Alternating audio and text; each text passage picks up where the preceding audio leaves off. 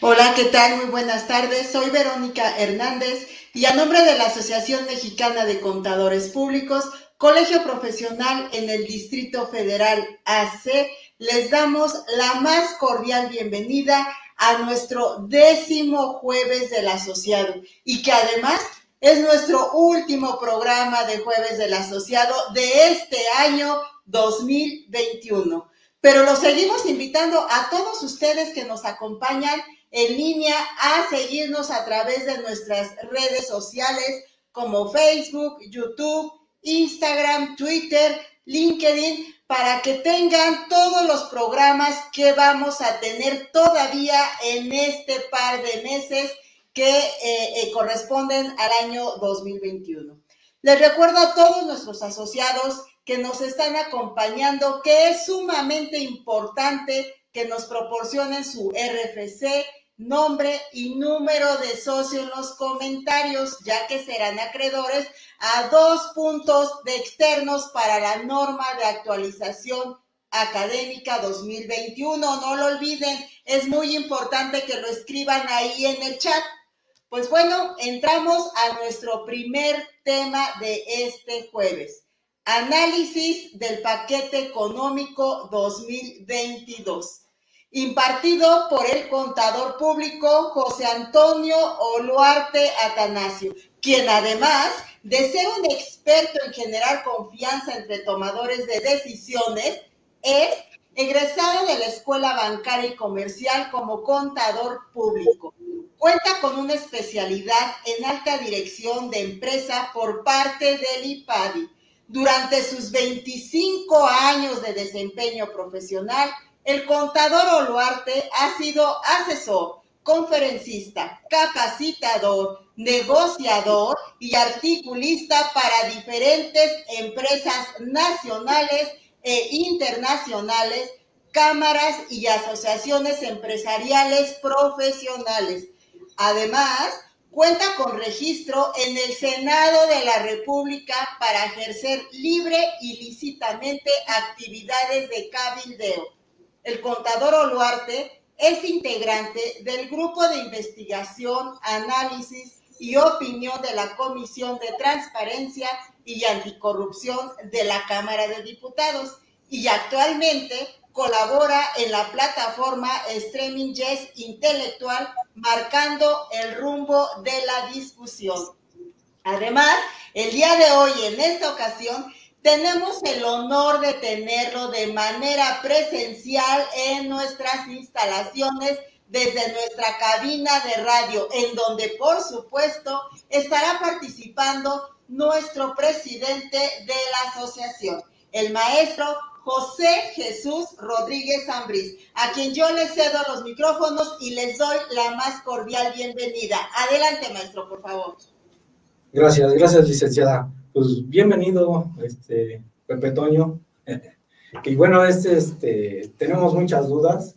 Ya quedó tanto en la Cámara de Diputados y ayer Cámara de Senadores aprobada la tan mencionada reforma, que no hubo cambios, salvo algunas este, modificaciones muy pequeñas, pero en lo, en lo gramático quedó casi igual. Adelante. Oye, pues has quedado, muchísimas gracias. Oye, de veras que deberían darse una vuelta aquí. Esta, esta cabina está envidiable, ¿eh? yo me siento honrado de estar aquí, además de estar aquí con el presidente. No sé si sea bueno que hayan dicho que sea el último programa, porque dice, dice la sabiduría popular que los últimos seremos los primeros. Entonces, o quiere decir que nosotros tenemos que hacer un, un, un, buen trabajo para que seamos recordados al final del año. Pero en cualquiera de las dos circunstancias, el estar aquí es un honor y además estoy viendo aquí esta, esta mesa que está increíble, esta, oficina está increíble, esta estación de radio, ya lo quisieran tener otros institutos, y no solamente de contadores, sino de otros profesionales.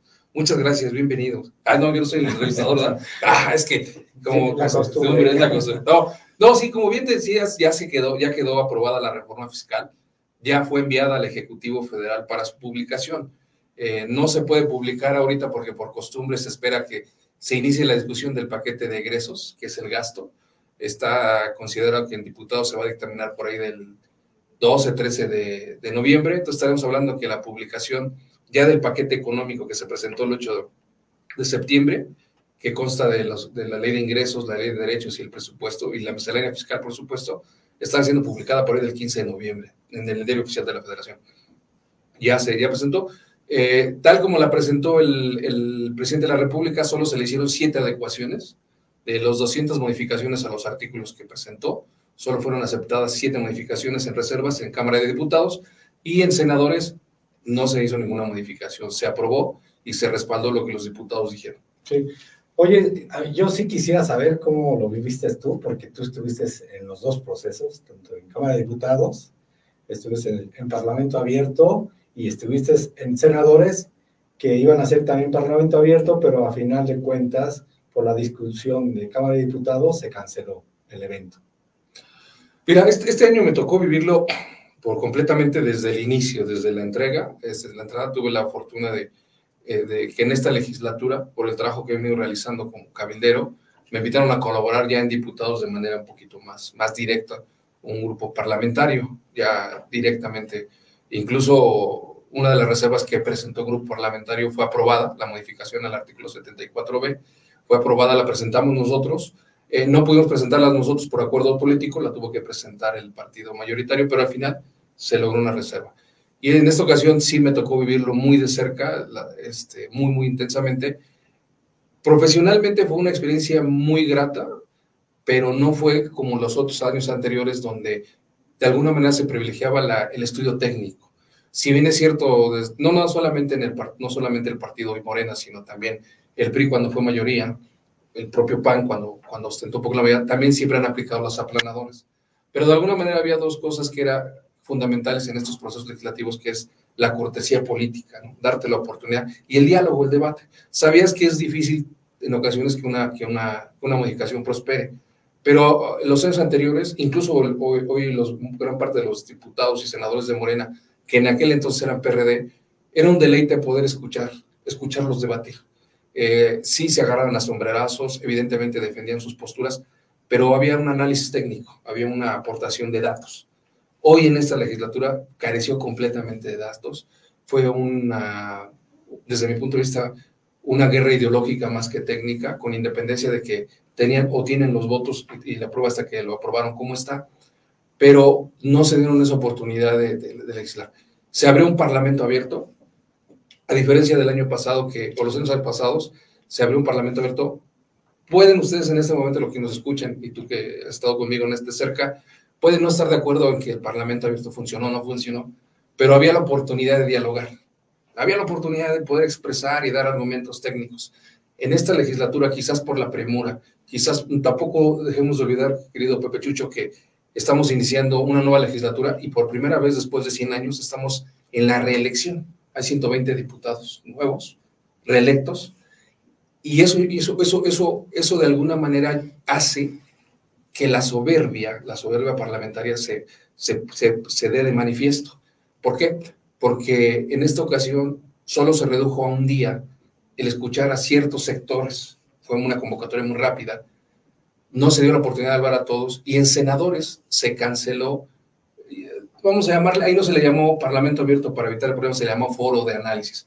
Al final de cuentas, algunos podrán diferir que no, es, que no es un Parlamento Abierto, algunos podrán decir que era una simulación, lo cierto es que en los años anteriores sí había oportunidad de dialogar y a mí me consta en mi labor legislativa que en los años anteriores sí se lograron 15 reformas y dentro de ellas una de las más importantes el año pasado fue la famoso, el famoso Big, Big Brother, que eran las cámaras. Eso se logró, tú estuviste en el Parlamento Abierto y se logró convencer. Hoy no se pudo abrir ese diálogo, no entremos al detalle si es Parlamento o no, no se dio la oportunidad porque justamente la presión social estaba estaba haciendo que algunos cambios prosperaran.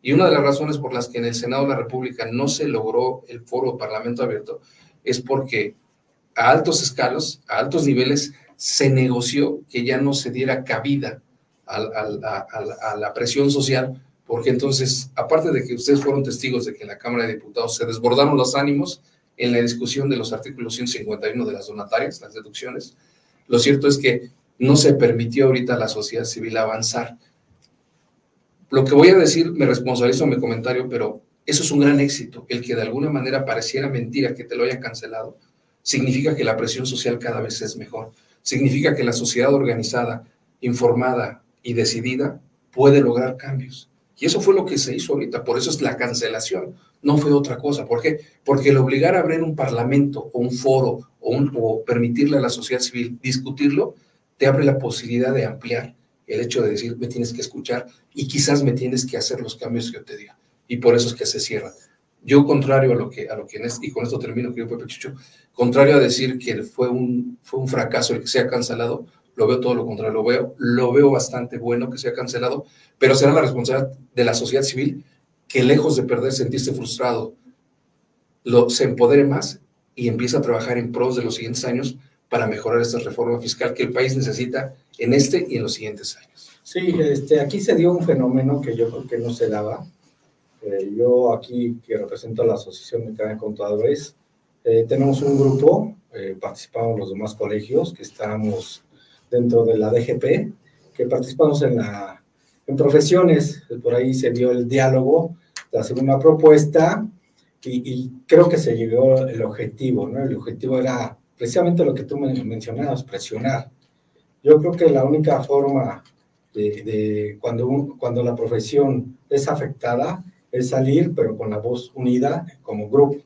Creo que en esta ocasión se logró.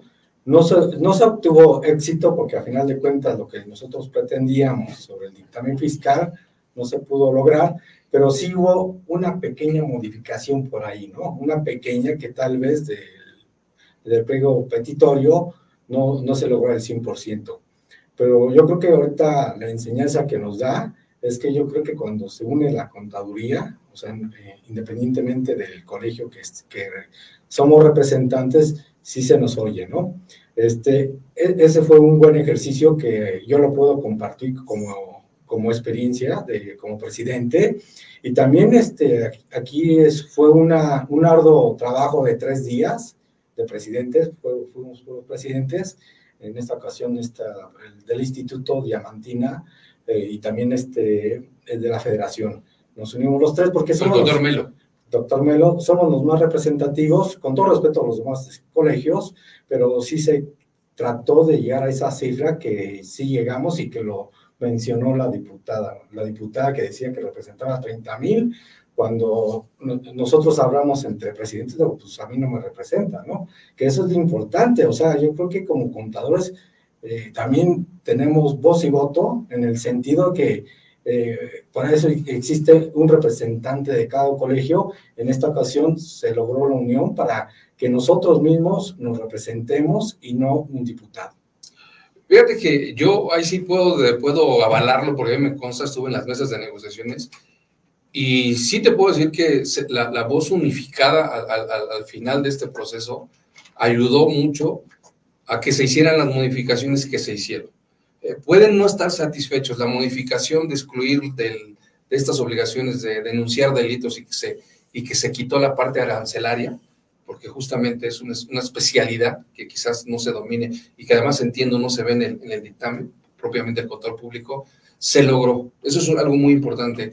Eh, sé que pueden decirme ahorita al que nos escuchan y sobre todo los que también pueden decir, es que no se logró. La intención es que no se modificara nada en, en, en, diputados o en, en, el proceso legislativo, eh, los argumentos son válidos para explicar la modificación, pero las modificaciones consisten en una coma, en un párrafo, en un artículo, y eso es lo que, lo que atrás de todo el producto final es eso, y aquí se logró eso. No estoy diciendo con esto, que quede bien claro, que fue un gran éxito, estoy diciendo que se logró esa parte. Se logró un poquito de gramática en la parte también del artículo 91 de las sanciones pero el logro, fundamental que sí veo y que si la contaduría pública se, se organiza, puede, organ, puede lograr no solo los cambios, sino puede liderar la política tributaria, eh, es a base de seguirse organizando, pero anticipándose.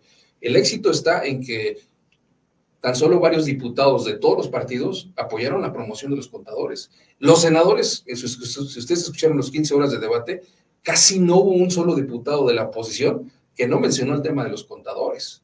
O sea, sí se, sí se logró. Eh, desafortunadamente, hoy sí te puedo decir que acabo de ver el comunicado de, de, del, instituto de hace tres días, donde van solos. Y entonces es ahí donde ya no se puede seguir transitando, querido Pepe Chucho, eh, porque minimizan los esfuerzos.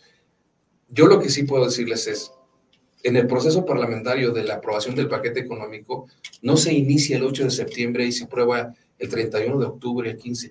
Se inicia desde el 30 de abril, se inicia desde cada año. Entonces, hay que también que acercarse.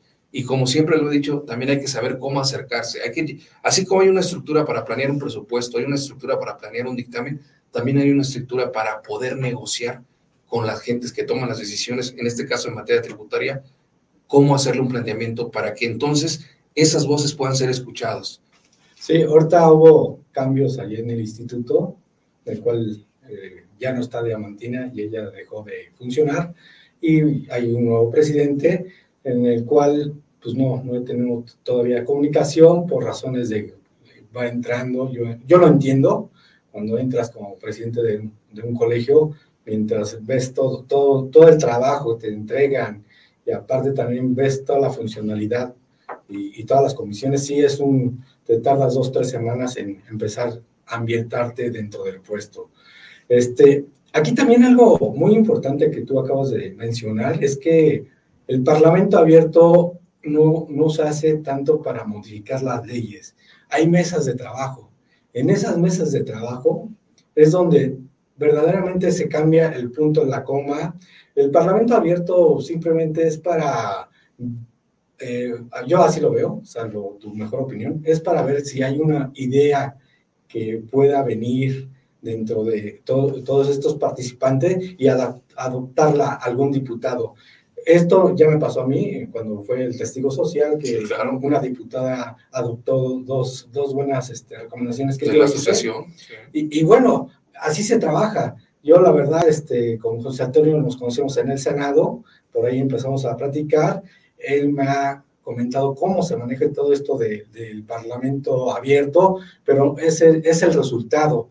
Lo importante son las mesas de trabajo donde verdaderamente ahí sí se hace el cambio.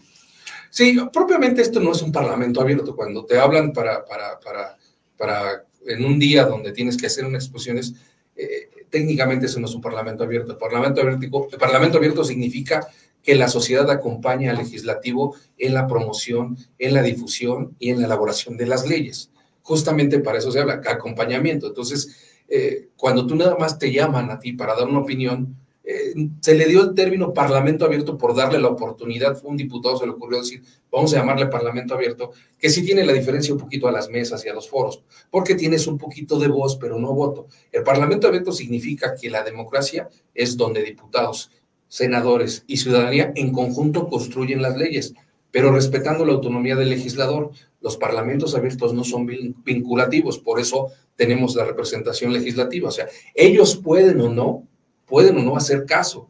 Sin embargo, en la medida que tengan más participaciones, en la medida que haya más mesas de trabajo, en la medida que haya más foros, evidentemente hay más posibilidades de sensibilizar y de obligar o incluso de obstaculizar los cambios pero en una sola oportunidad es difícil convencer y más cuando ya estamos al cuarto para las 12. Eso, eso, eso es un poco difícil. Eso también es un proceso también donde la ciudadanía tiene que estar. Eh, yo me has escuchado decirlo muchas veces y por eso me siento muy contento de estar aquí, porque yo siempre he exhortado a que la contaduría pública debe de ir unida. Debe de ir, tú decías ahorita, es que el presidente que acaba de entrar tomó, acaba de tomar funciones. Sí, pero, en pero, pero estamos en un proceso legislativo que no atiende a estas circunstancias donde tenemos plazos. Entonces, lo único que tienes que hacer es decir, si tú ya dijiste, oye, no estoy de acuerdo, y fueron tres o cuatro instituciones las que hablaron por voz de la Contaduría Pública, tienes que darle continuidad. Porque nosotros cuando estamos en el proceso legislativo, lo primero que decimos, mira, se van a dividir. No tiene caso que los escuches. ¿Por qué? Porque el, que, el, del, el del Instituto A con el Instituto B o el Colegio B va a venir por atrás y me va a presentar otra propuesta y entonces ya llegan desarticulados. Parlamento abierto significa justamente ir en eso. Nadie está diciendo que tienen que comulgar con las mismas ideas, pero sí tienen que comulgar con la misma esencia. Ejemplo, tú puedes decir, oye, tenemos que obligar, tenemos que proponer, tenemos que ayudar. Ese, ese, ese, ese puede ser una discusión, pero la propuesta es, por ejemplo, el dictamen. Hace rato platicamos, que el dictamen regrese porque somos aliados, porque tenemos la estructura. Bueno, conforme lo diga lo diga B o lo diga C, pero no cambien la narrativa, empiezas a decir, oye, sí, escuchemos a la Contraria Pública Organizada porque trae una propuesta en conjunto. Pero cuando escuchas al A, al B o al C, que entre ellos mismos disciernen, no le das importancia. Y lo mismo sucede con los abogados, ¿eh? no nada más en los contadores, con los arquitectos, incluso sucede con la propia sociedad civil. Yo te reto a que, y a los que nos están escuchando, que cualquier cambio que han visto con la sociedad civil es porque han iniciado y lo han terminado y lo han acompañado. Un ejemplo muy claro es que ahorita tú puedes entrar a, ver todas las sentencias, porque ya fue aprobado, para que todas las sentencias que, emiten los jueces federales las puedas conocer, para que puedas estudiar. Eso fue una propuesta de la ciudadanía. Justicia X fue quien lo propuso, lo tomó un senador que fue el senador Clemente Castañeda del MC, lo llevaron y hoy es ley, pero lo acompañó la sociedad civil hasta el final. Ese es el Parlamento abierto, donde la sociedad civil participa de manera conjunta y activa con los diputados. Cuando nada más hacen una sola vez, se le llama coloquialmente Parlamento abierto, pero es la oportunidad de lugar. No son malos, son unos muy buenos inicios y que te dan la oportunidad de poder avanzar en las negociaciones que quieres. Sí, ahora también algo que tú mencionas, el tiempo. E, e, este Cámara de Diputados tuvo muy poco tiempo por el cambio, por las elecciones, y que tú, tú propusiste algo muy bueno, que se reformara ¿no? la ley, y, y ellos son legisladores, lo pueden hacer, para que no aprueben las leyes en dos, tres semanas, que se tarden o que se tengan que tardar, para que los diputados lo analicen, ¿no? Y, lo analicen no solamente ellos, sino que también acompañados con, sus representantes o con los grupos que de alguna manera eh, eh, representan económicamente al país, ¿no? Eh, yo también, analizando esa propuesta que tú hiciste ahí en diputados, yo diría, bueno, ¿y por qué no lo dejan cuando hay elecciones a los senadores? Para que ellos lo analicen ¿Por qué? Porque ya tienen todo, toda la expertise en el sentido de que senadores, ellos no, no se reeligieron en esta ocasión y, y que sea eh, así, cuando hay elecciones, la responsabilidad sea del Senado, que ahí también se tendría que cambiar la constitución, porque sabemos que el Senado tiene ciertas facultades y diputados tienen otras facultades. Pero para esta ocasión, para que se llegue al análisis real, porque quieras o no, muchos diputados repitieron, pero otros son nuevos. Sí. ¿Y, quién te garantiza que ese nuevo, pues, sabes qué, tienes que firmar aquí o sabes qué, tienes que eh, aprobar esto porque es de partido? Bien, déjame hacer un centro. La Cámara de Diputados, lo que voy a decir es responsable de mis comentarios, pero la Cámara de Diputados representa al país. Esos diputados que es tú, tú cuando ves a los 500 diputados, es la radiografía del país, así como lo ves, así idéntico y todos estamos representados, algunos por convicción, pero algunos también por omisión. Aquel que no participó también está representado porque dejó que participara. Eso. Ese es los 500, así como la ves, ese es el México, ese es el panorama. Y entonces los que tienen mayoría, pues la aplican. Tú podrás decir, yo preferiría que hiciera esto, yo preferiría que hiciera el otro. Bueno, no es de yo preferiría. Si tú participas, te aseguro que aquel que tiene la voz que tú quieres lo vas a llevar. No sé si va a responder, pero cuando menos vas a decir, yo siquiera coincidí con él. ¿Qué es lo que sucede? Estamos en una etapa, estamos en esta legislatura nueva. Por primera vez hubo reelección. Son 120 diputados los que se eligieron. Es decir, de cada cinco diputados, uno es reelecto, cuatro son nuevos. Pero las composiciones también cambian. Los diputados que eran presidentes quizás de unas comisiones no necesariamente iban a quedar nuevamente porque también sus fuerzas políticas también se agrupan. ¿Qué es lo que sucede? Que en el proceso parlamentario, para poder dictaminar esta nueva iniciativa, lo primero que tienes que tener es constituido comisiones. Como esta es una, como esta es una nueva legislatura, no hay comisiones. En este caso, el presidente presenta su propuesta a la Cámara de Diputados y la Cámara de Diputados a la mesa directiva la pasa a, la, las comisiones de Hacienda. Como no había una integración de la Comisión de Hacienda, como no sabías quién iba a representarla, ni qué, ni qué diputados iban a integrar, pues eso tardó como tres o cuatro semanas y estamos hablando de que casi a la final, a finales por ahí del 28 de septiembre, se integra la, la Cámara y se, y se formaliza por ahí de la primera semana de octubre la, este, la instalación de la Comisión de Hacienda. Entonces estamos hablando que casi 30 días estuvo ahí, mm, esto es simplemente para analogía, estuvo en la congeladora el paquete. Esos 30 días no se pueden aprovechar, solo les quedaba dos semanas para, para hacerlo. Entonces, ¿Qué es lo que se propone? Y es aquí donde la Contraloría Pública puede tomar ese rumbo, porque le toca analizar el paquete económico. Hoy recuerda que el próximo presidente ya no va a tomar posesión el primero de, diciembre, va a tomar posesión el primero de octubre. Se acortaron los plazos. Y constitucionalmente, cuando hay cambio de presidente de la República, los plazos para analizar el paquete económico se, se corren hasta diciembre. ¿Por qué? Porque entraba el nuevo presidente el primero de diciembre y entonces tenías hasta el 15 de diciembre. Como va a haber esa modificación el, el, el próximo sexenio del 24, también puedes aprovechar para que cada diputado o cada legislatura que inicie, cuando un presidente está en funciones, tiene dos legislaturas, bueno, la legislatura que está en medio, puedes pedir esto, que se amplíe el plazo para que ese mes que se pierde en la instalación de las comisiones se pueda recorrer y entonces puedas seguir trabajando como se hizo en los dos años anteriores. Esto, por ejemplo, es una petición que se puede hacer y que estamos a tiempo. ¿Qué tenemos que hacer? Promoverla y pedir que un diputado o un senador, en este caso diputados prácticamente, es que la apruebe para que modifiquen el reglamento y la constitución, porque finalmente para el 24 se va a modificar, porque el presupuesto ya nos va a aprobar el 15 de, de, noviembre, sino el 15 de octubre, o, o en el mes que corresponda. Ahí es donde podemos hacerlo. Desde ahorita puedes acompañar para ese proceso para que en las siguientes ocasiones no ocurra lo que está sucediendo ahorita aquí y tengas esa frustración como sociedad de que al cuarto para las 12 aprueban las cosas eh, como lo hicieron. Sí, ahora, bueno, eso es una práctica de todo este proceso legislativo. La verdad es algo interesante que solamente cuando lo vives, pues que los tiempos en esta ocasión fueron muy cortos. O sea, eh, nosotros apenas estamos terminando en lo personal estaba analizando toda la ley cuando ya está aprobada, ¿no? Dices, espérame, es el proyecto ya casi, casi con la aprobación. Ahora, vamos ya ahora sí a lo, a lo interesante, ¿no? Que todo el asociado le interesa saber. Se peleó mucho para que esto de ser obligatorio eh, el RFC a mayores de 18 años no se, bueno, no, no, no estuviera en código fiscal, más sin embargo, pues tal como aparece, pues va, va a funcionar, ¿no? Eh, en lo particular, por declaraciones de la jefa del SAT, dice que va a haber un régimen de no contribuyentes, o sea, no obligados, un régimen de no obligados, y todo esto es para, eh, básicamente, para que todo aquel mayor de 18 años ya tenga su RFC y su firma electrónica. Eh, ¿Tú cómo, cómo viste este proceso? ¿Qué vistes? Y a final de cuentas no se cambió nada.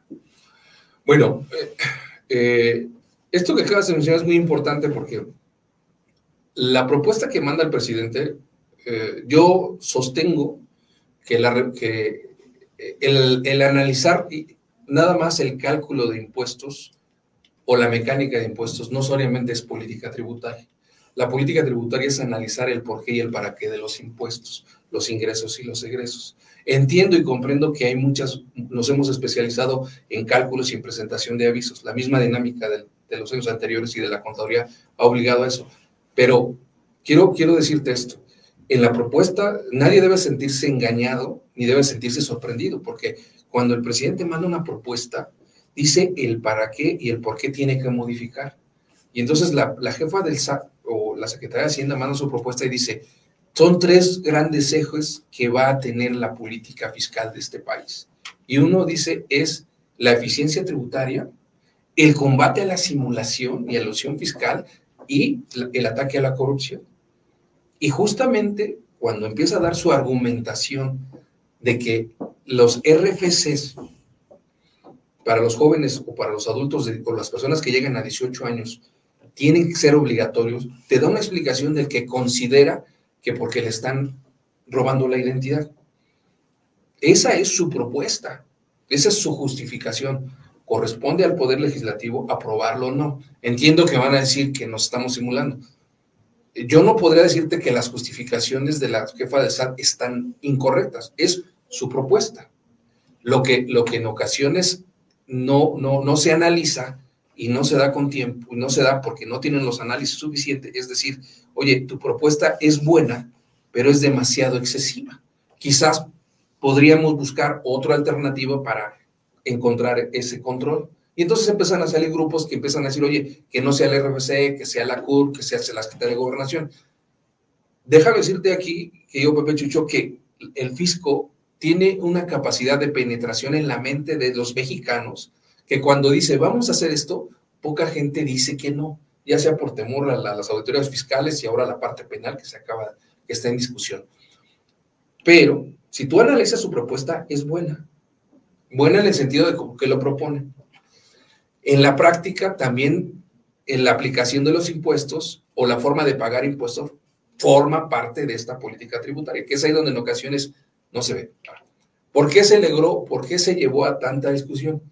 Desde el 8 de septiembre, y no me dejarán mentir, ustedes pueden agarrar otras sus, Google, desde el 8 de septiembre no se había hablado nada de la propuesta de los jóvenes, hasta que un partido lo empezó a utilizar como bandera política y empezó a decirlo, que fue en este caso el Revolucionario Institucional, y luego se armó el PAN, y luego se armaron los, grupos de oposición, y fue cuando se dio ese revuelo. Entonces se crispó y se perdió la discusión técnica de empezar a decir, oye, tienes que ver que el RFC no es la única solución para combatir esa política tributaria que tú tienes de ilusión y de corrupción. Pero como se llevó este, esta discusión, la ganó la prensa, la ganó los grupos mediáticos, se centró. Y lo mismo sucedió con el campo. Estaban en un principio ustedes, yo incluso vi esta asociación y otros, otros eh, profesionales, estaban hablando del régimen simplificado y venían diciendo que había que hacer algunas modificaciones a, ciertos, a ciertas adecuaciones a las personas y que había que hacer unas modificaciones y adaptaciones. Pero cuando el régimen simplificado se, centró exclusivamente al sector agropecuario, la discusión política y mediática se la llevaron a tal grado que yo ya no escuché a ningún otro sector hablar del régimen simplificado de las modificaciones. Por ejemplo, antes de que lo tomaran los partidos en el poder, venían hablando, escuché las opciones técnicas de que decían que para las personas morales debe ser optativo como, como, como, como para las personas físicas, ¿no? Y algunos expertos decían, para que sea este congruencia ¿no? de, redacción. Algunos hablaban de que había que ser específico en la parte de, de, las personas físicas, de los socios y de los remanentes. Cuando se habló nada más del campo, ahí se fue la discusión y ahí se centró solamente para darle beneficios al campo en relación a los agapes y eso es lo que transitó. En el caso de los, de los dictámenes, también se tomó esta bandera, afortunadamente la tomaron la sociedad civil, sí, en voces de los contadores, pero realmente quien la asumió fueron los propios diputados porque consideraban como acto de criminalización a los contadores públicos, pero en aras de decir, oye, tu política para atacar la corrupción es excesiva. Y eso hizo, eso hizo que la voz ausente de los profesionales ¿sí? no ayudara a transitar. ¿Por qué? Porque solo dejas a la discusión a un grupo de personas que está atendiendo a una agenda política y mediática. Y es ahí donde yo digo, tienen que acompañarse, tienen que estar de ahí de noche diciendo, oye, ese cambio no puede pasar, ese cambio no puede pasar, ese cambio no puede pasar. Ejemplo de esto sucedió con el artículo 151 de los donativos, donde tenías todos los días a la sociedad civil, donde tenías a todos los diputados y evidentemente no prosperó. Pero hubo el compromiso o va a haber el compromiso de que muchas de las cosas que la jefa del SAT no pudo o no quisieron hacer los cambios van a salir en resoluciones misceláneas gracias a esas presiones. Ok, sí, y bueno, ahorita ya tocamos el tema del dictamen. El dictamen eh, no cambió en lo sustancial, cambió dos, tres modificaciones. Eh, y bueno, pues aquí lo que intenta la autoridad es que el contador ya sea, se alía ante la autoridad, ¿no? Que si ve alguna, un acto de simulación o, cualquier acto en donde el contribuyente esté evadiendo o, esté eh, simulando, lo, a través del dictamen lo, lo declare el, el, auditor. Eh, yo creo que, bueno, aquí la obligación se nos da eh, muy alta, en el sentido de que ahora tenemos que estar vigilando al cliente, ¿no? Al 100%. recordando que los principios de auditoría te dicen que debes de hacer pruebas selectivas y bajo esas pruebas sale una auditoría.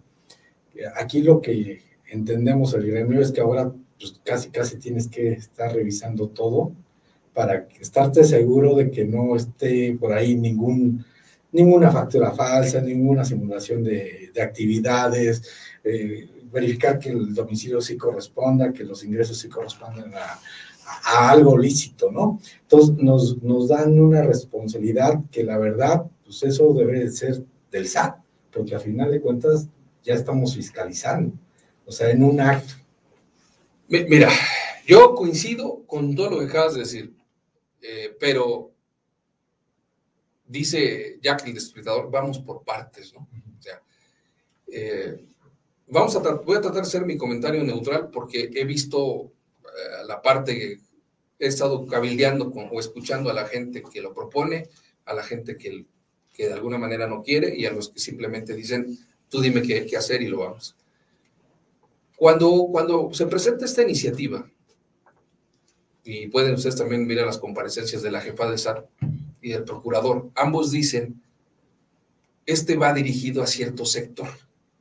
Porque dicen, para empezar, si no me equivoco, tú me corriges, pero está hablando para ingresos de 1.600 millones de pesos. Entonces, si, si en este país esas empresas o la mayoría de los contribuyentes tuviéramos esos clientes, pues estaríamos hablando de otro país que no es México. Entonces, ya empieza a decir, le toca a un pequeño, ¿no? Un pequeño grupo, me refiero. Entonces, y luego dices, ¿quiénes auditan ese tipo de empresas? Empiezas a decir, pues, las grandes y los despachos grandes. Entiendo tu comentario y dices, oye, ¿no sería más lógico que hicieras, si ya detectaste que hubo empresas que simularon y despachos y contadores que simulaste, porque también lo hay de todo, pues no sería más fácil ir con ellos. La jefa del SAT, yo no soy su fan, que quede bien claro, yo la respeto y la admiro. Su trabajo me encanta, porque es una mujer que si algo ha aportado en esto son datos. Y, ustedes y nosotros como contadores sabemos que las estadísticas y los análisis es lo que ayuda. Ella te da una, te da una, te da una muestra y te dice, y eso son palabras, dice, oye, me sale más barato modificar, porque tengo el poder, modificar la ley para atacar esos grupos que irme a juicios con ellos. Yo no sé si sea correcto o no su razonamiento. Solo sé que si estuviéramos del otro lado, sería una estrategia de negocio, que solo el mercado te va a decir si es correcto o no. Y aquí empiezan los debates. Es que, mira, por experiencia, la contaduría sabemos que primero empieza el SAT con los grandes y de ahí le resulta y se va con los medios y después a todos. Entonces, eh, aquí como presidente vimos todo eso, vimos, bueno, eh, porque así son los programas del SAT, ¿eh? empieza primero con los grandes contribuyentes como factura electrónica, empezaron primero voluntarios, después este, que rebasen 3 millones eh, personas morales obligados, y después el siguiente año fue personas morales, no importa el ingreso, y después el siguiente año todos, y ahorita ya vivimos la facturación electrónica. estos son programas del SAT de poco a poco ir alineando su política económica para combatir la evasión, 100% combatir la evasión. Y bueno, también ahí justifica la jefa del SAT, que también ahí salió por esto de los Pandora's Papers, que muchas empresas están, despachos grandes que están involucrados. Pero nuevamente, yo creo que si el SAT sabe quiénes son, ¿por qué no va directamente contra ellos? ¿por qué lo hace una regla general para todos, no? Eh, por eso es el comentario y por eso la preocupación no solamente de la, de la asociación, sino de todos los contadores, porque sabemos cómo piensa el SAT. El, piensa, el SAT es, como un piloto, así lo vemos. Es un piloto, me resultó, pues ahora nos bajamos y nos, bajamos y a final de cuentas, así pasó con bancos, ¿eh? Bancos empezó a, a fiscalizarlo a través de la unidad de inteligencia financiera. Actualmente todos los bancos son fiscalizadores del SAT. Entonces, todas las alertas que manda el, el, banco le llegan directamente al SAT y ya el SAT depende si embarga cuentas o empieza a hacer sus facultades de revisión. Entonces, por ahí va la medida y fue también por eso que el gremio, en este caso la asociación, se movió para que también, bueno, eh, está bien, aceptamos la responsabilidad, pero hay responsabilidades que rebasan nuestro límite de trabajo. Y, si vamos a hacer algo, si vamos a hacer 100%, 100 técnico, yo creo que la técnica, eh, hay unas normas de, de, auditoría que también son muy respetables y que también son ah, parámetros que también la, este, el SAT debe de respetar esa, esa normatividad. Para, para, por eso la discusión y por eso también el debate, ¿no? O sea, no es tanto por el monto del ingreso, sino que también el plan que trae el SAT, no solamente en esta miscelánea, en el futuro. Mira, lo que acabas de decir, lo voy a traducir yo en mi sentir como un ciudadano, se llama Estado de Derecho porque no solamente aplica en el SAT, eso aplica en, todos los, en todas las normas cotidianas como ciudadano. Justamente yo decía, en, el, en la Cámara de Diputados está representado el país y no olvidemos que estamos en una filosofía nueva, nos guste o no, esta nueva administración federal tiene una filosofía, la que está poniendo en práctica. Justamente de eso se trata la, estar colegiados, de eso se trata estar agrupados para decir, oye, la norma que estás aplicando es general, pero en ocasiones la vuelves específica. Y cuando tú no le pones un límite a alguien, evidentemente empieza, empieza a hacer los abusos. Estamos en una etapa de desconfianza entre gobernados y gobernantes. Estamos en una etapa de desconfianza entre la autoridad fiscal y los contribuyentes. La autoridad fiscal pensando que todo el mundo quiere evadir y la autoridad fiscal y los contribuyentes pensando en qué fuerzas nos quieren obligar. En ambos lados hay excesos y los excesos se tienen que regular. Algunas ocasiones, en beneficio de los que no tienen que hacerlo, pagan justos por pecadores. Justamente es cuando tú lo decir, hay que alzar la voz. Yo no estoy diciendo que no hay que alzar la voz. Yo, en alguna etapa de mi vida, fui fiscalista hace como 30 años. Y me acuerdo este razonamiento que nos decían a nosotros. Cuando eh, creo que por ahí me tocó ver el 2% del impuesto al activo, una cosa así, los flujos en aquel entonces. Y entonces decían, el razonamiento era, ¿cuántos se van a parar del control de contribuyentes que le afectan? No, pues el 10%. Y de ese 10%, ¿cuántos van a ganar? No, pues que el 5%. Y de esos, ¿cuántos no, no van a? Decía la lógica, desde aquel entonces, estoy hablando desde 1991, 92, de cada norma que tú hagas, solo cinco o seis contribuyentes van a ganar. El resto lo va a tener que hacer. Esta política se ha venido haciendo. La diferencia es que ahora se han venido siendo extremosos. cuando, cuando por un lado la filosofía cambia de proyecto de administración de gobierno y por el otro lado esas, ese cambio de política, en este caso tributario, ha dado resultados, pues evidentemente se hace el caldo de cultivo idóneo para poder seguir avanzando con esa política que es, es correcta. Hoy no olvides que venimos, por eso decía yo, es muy importante analizar el contexto de la política tributaria, no solo en la mecánica ni tampoco en las normas de cumplimiento, sino el origen del por qué y el para qué. No olvidemos que venimos de una etapa, nos guste o no, ahí están los números, la recaudación ha aumentado cuando el país está en recesión cuando la crisis sanitaria ha demostrado que el país estaba abajo. Ha habido riesgos. Podrán decir muchos, oye, es que fue de los que no pagaron, sí, pero si no hubiesen tenido dinero, no lo hubieran pagado y quizás estarían llenas las cárceles. Prefirieron por pagar. Eso le da el voto de confianza a quien está ahorita administrando el país de decir, bueno, sigamos bajo esa línea. Hoy si tú ves, te dice, hemos aumentado la eficiencia recaudatoria. Cuando entró esta administración, por cada peso que invertía en recaudación secundaria, peso, peso costo de, inversión, recuperaba 60 pesos. Hoy por cada peso recupera 180 y sin menos, sin menos personal. Hoy la política de evasión, cerrar estos, ha dado dinero y hoy hay procedimientos penales. Entiendo que a veces la justicia es selectiva, entiendo que, que, que, que no es pareja, pero cuando tú tienes esos resultados, pues es lo lógico que empieces a continuar con esa política. El próximo año no vamos a tener ese crecimiento que se hay y sin embargo hay que buscar dinero. ¿Cuál fue la manera de decir, vamos a poner esa política penal fiscal que se aprobó al inicio de esta administración? Hoy o ayer o antier se declaró no inconstitucional la norma. Se dijo que, que atenta contra los derechos humanos, pero hoy esa norma está vigente y seguirá estando vigente. Y es un instrumento de política pública para recaudación. Y lo más triste, con esto cierro mi comentario, que forma parte de las finanzas públicas para el 2022.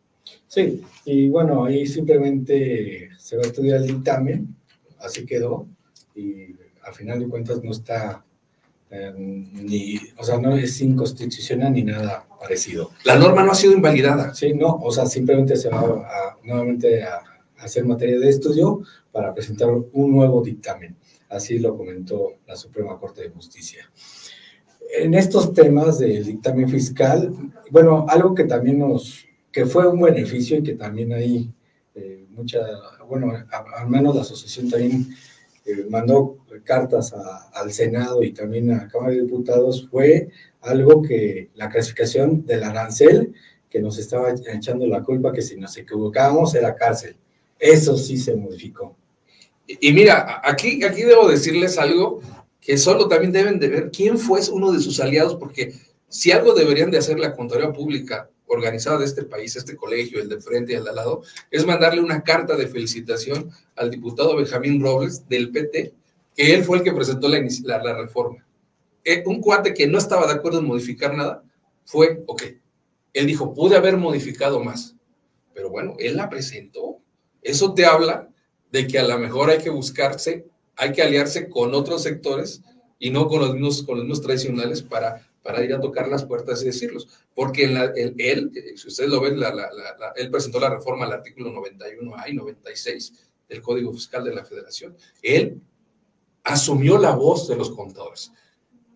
Él no es contador, él lo dictamina y tampoco es un partido en el poder, pero lo tomó en cuenta. ¿Por qué? Porque se le convenció al grupo parlamentario que representa de que la partida arancelaria difícilmente se va a lograr. Y otra de las cosas, el argumento, o uno de los argumentos con los que lo es que dijeron, oye, el presidente de la República tiene facultad para modificar el comercio exterior porque ese va de manera inmediata. Entonces, lo lógico es que entonces, si el presidente tiene esa facultad de poder modificar de manera inmediata las partidas de comercio exterior, pues lo lógico es que entonces puede cambiar cuando un contador público. Entonces ¿eso es cierto? Sí, sí. Y entonces por ahí se metió. Puede ser, eso lo digo como anécdota, a lo mejor que no me está escuchando, porque no sé que lo, estoy balconeando, pero vamos, te hablo en el proceso de que, de que hubo forma de poder convencerlo. Él, los argumentos, no podías convencerlo a él porque lo dijo claramente el procurador fiscal y la jefa del SAT. Esta reforma es para los grandotes. A mí me hubiera gustado que estuvieras ahí presente y diciéndole esto. Sí, pero esto, esto usted le vamos a dar esa facultad, pero usted obviamente se va a abusar. La jefa del SAT al final dijo, cualquier, y les puedo asegurar, eh, es más, los invito a que me esté viendo aquí unos tacos de birria, que van a ver la próxima miscelánea fiscal, porque la jefa del SAT dijo, y el propio procurador, no nos modifiquen nada en la ley.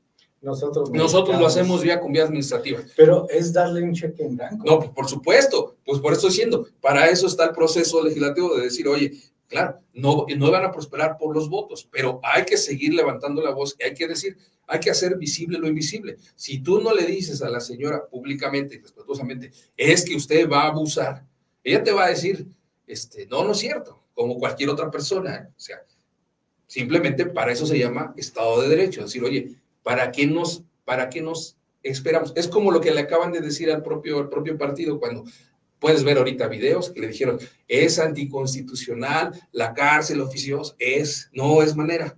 Bueno, pues dijeron, mientras son peras, son manzanas, tenemos los votos y lo hacemos. Bueno, hoy, dos años después, se logró. Así hay que estar haciéndolo, hay que estar diciendo, hay que estar haciendo estas cosas, hay que estar litigando. También en este país no se litiga. Tampoco también a los jueces los obligas a razonarles. Acuérdate también que no solamente es un problema de contadores, también de abogados. Muchas de las sentencias es copy-paste. Pocos, pocos le entran al fondo. Hoy la reforma penal que se echa para atrás es violatoria de los derechos humanos y pocos litigantes en este país le entran en la materia de los derechos humanos porque el propio SAD ha dicho, o las propias fiscal ha dicho, que los derechos, en tratándose de impuestos, no hay derechos humanos.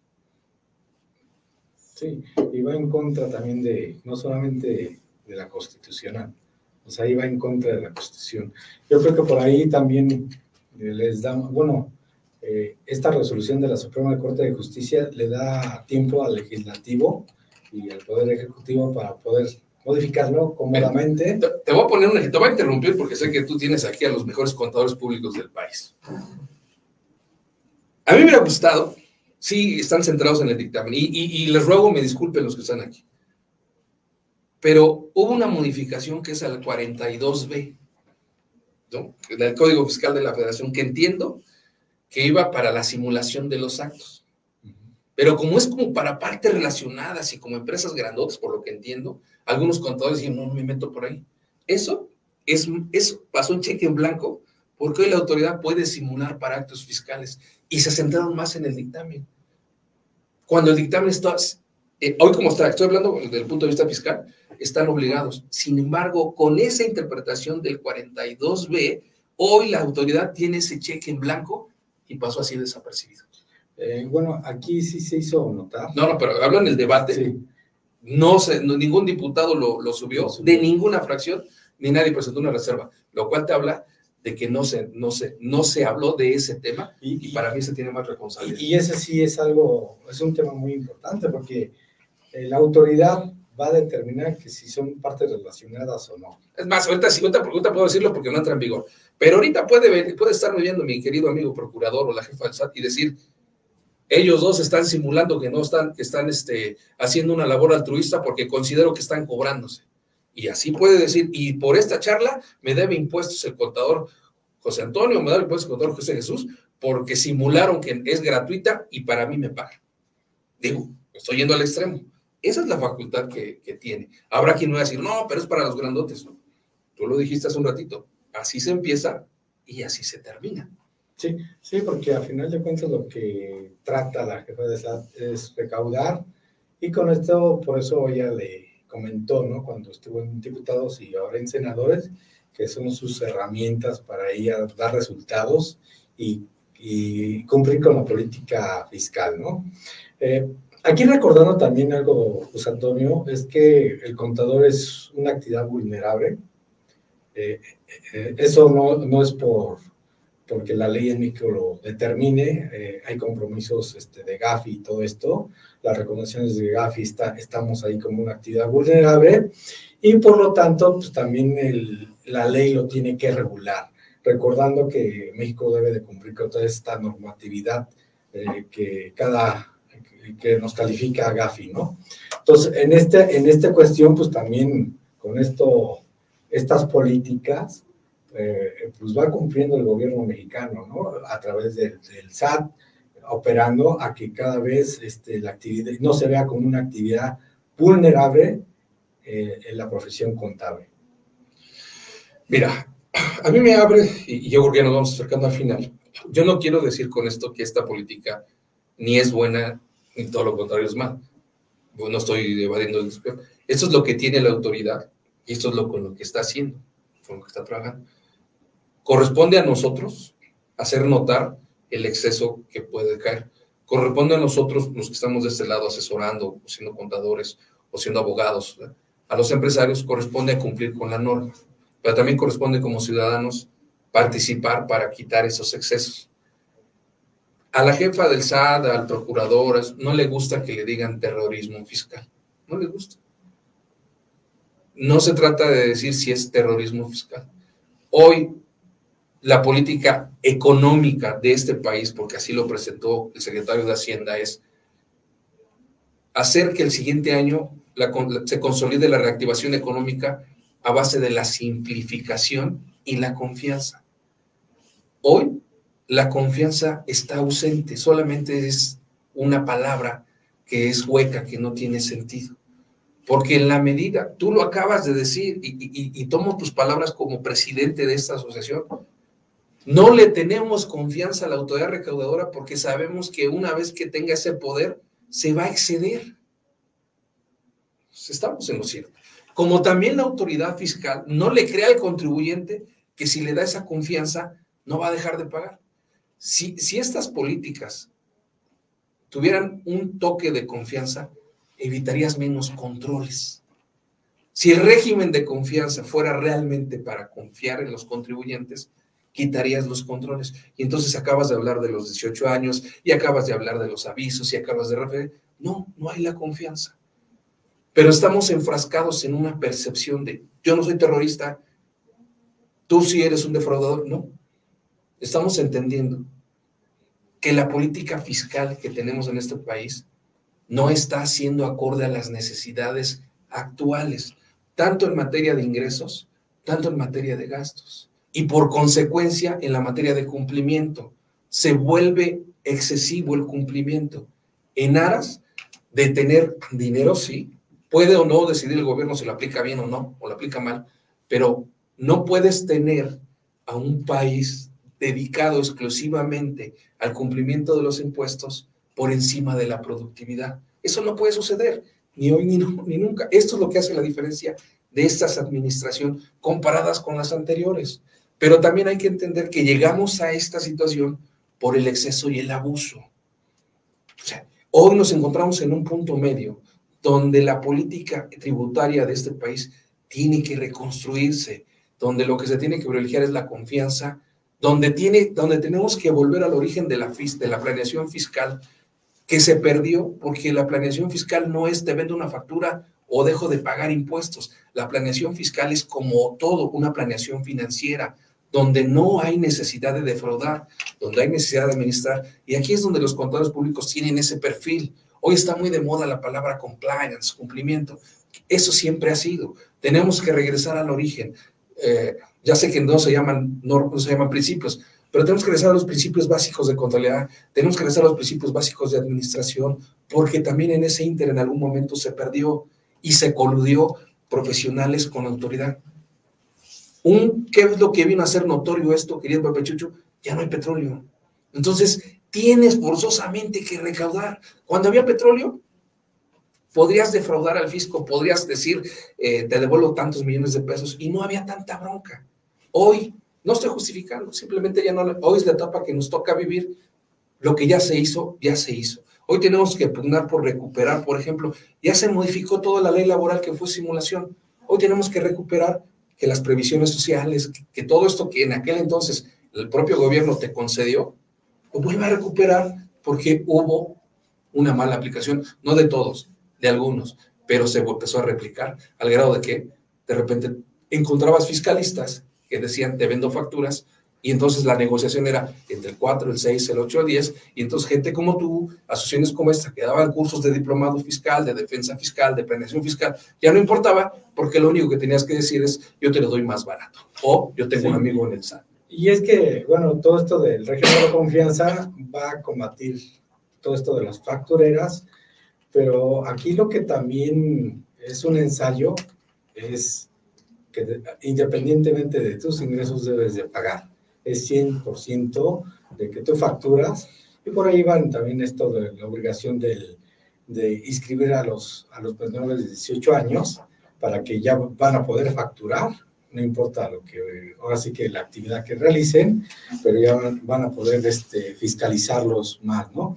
Eh, la intención es llegar a un impuesto mínimo, independientemente, que eso es no solamente en México, o sea, es una tendencia mundial, independientemente de que tengas gastos y, vas a pagar sobre el ingreso. Entonces, es algo que va, ahorita lo vamos a experimentar con este régimen de la confianza y ahí rompe también este régimen con algo de que te, te comenta que si tienes trabajadores, tienes que repartir la PTU, ¿no? Bajo la mecánica. Esto no es, al final de cuentas, con todo respeto a la a la jefe del SAT van a necesitar un contador, porque yo no hago a un empresario y calculando la PTU, o salvo que ellos saquen un sistema, que lo dudo, donde el empresario haga todas estas mecánicas. Y ahorita el de nóminas que está del SAT es, bueno, no, no, no representa todas las condiciones que ellos requieren. Imagínense para hacer un cálculo de PTU en régimen de la confianza. Bueno, José Antonio, el tiempo se nos acabó. También le quiero hacer un comentario a todos los que nos siguen, que todo esto también se vio en Fiscal AM, que conduce el doctor este, Miranda de Santiago y Guillermo Delgado. Todo, todo esto lo analizaron también y bueno, próximamente van a sacar también otro programa ya analizando todo esto que se aprobó y, y viendo, pues ahora sí, que en ¿Cómo le vamos a, bueno, cómo nos vamos a empezar a asesorar a todos nuestros clientes? Eh, no sé si haya preguntas por ahí.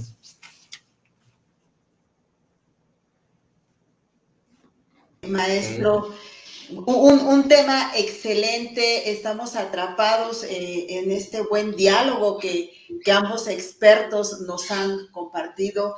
Tenemos una serie de preguntas, tenemos comentarios. Eh, el contador José Antonio Fuentes pregunta, ¿pueden comentar cómo quedó las bases y condiciones del dictamen fiscal? Los importantes. Ah, sí, básicamente es que, primero felicitarlo, porque tiene un gran nombre, digo, hay que felicitarlo. Pues, eh, segundo, decirle que este, solo está obligado a presentar, dictaminarse quienes estén, tú me dices la cantidad exacta, un millón, arriba de un millón seiscientos cincuenta mil pesos, pero lo que, se, lo que se estableció en esta ley es que van a ser sancionados los contadores públicos que no, que no, que no sean soplones, por decirlo de alguna manera, que no, eh, que no denuncien en, el, en aras de su actividad que no le digan al SAT que hay la posible comisión de un delito, ya sea porque no han enterado impuestos o porque están haciendo una simulación en el pago de los mismos. Solo se modificó que no habrá sanción para el contador público tratándose de algunas empresas que tengan comercio exterior, pero para el resto de las siempre seguirá, será este vigente. Y, en comercio exterior para eh, la clasificación del arancel, o sea, si se clasifica mal, que no somos expertos, yo creo que ahí diario hay nuevas este, aranceles, nuevos este, productos, y te puedes equivocar. Y hay productos que son similares, pero tienen diferente clasificación. Entonces, en eso sí se modificó porque sí es muy complejo la información. Sí, puedes decir que era una seda de italiana y tiene la clasificación terminación 1 y resulta que era una seda de China y resulta que tiene la clasificación 2. Entonces, eh, tal como estaba, si, si, te equivocabas en el 1 o 2, significaba que ya había delito, de, que tenías que, tenías que denunciar por un delito. Muchas gracias, muchas gracias, contador. Gracias, maestro. Eh, el contador Juan Fernando Castillejos eh, les manda saludos a tanto al presidente como al, al contador Oluarte. El contador Jesús de la Cruz también manda decir que un buen tema y los manda saludar a los dos. Tenemos un comentario del contador Adrián, dice, no es desconfianza de parte de los contribuyentes, es impotencia por la mala aplicación de los recursos por parte del gobierno federal. ¿Algún comentario al respecto? No, no, que suscribimos lo mismo. Muy bien, gracias, contador. El contador Cesario Torres comenta, no es nuevo que el SAT ataque a nuestro gremio y no se ha hecho nada. Ahora, por parte de la contadora Tere Cuarto, pregunta, ¿quiénes están obligados a dictaminar de acuerdo a la reforma fiscal? ¿Quién, ¿Cómo es? El de un millón y... Sí, están obligados los contribuyentes que tengan más de un millón de 650 mil pesos, más de 1.650 millones del año pasado anterior. Esos son los que están conforme. De ahí desconozco muy bien, yo no dictamino, pero aquí mi amigo es el, el artículo 32A H, ¿no? Del, Código Fiscal de la Federación. Sí, pero con tu pregunta, no se modificó nada de las reglas que ya venían vigentes, querida contadora. Lo único que la discusión del dictamen fue si había sanción o no para el contador público por no ser soplón. Eso es lo que está en la discusión este año. Y déjame aprovechar aquí para hacer un comentario, porque no me quiero ir sin despedirme diciendo que el SAT siempre, o el SAT o cualquier autoridad siempre ha dicho que no se requiere contadores.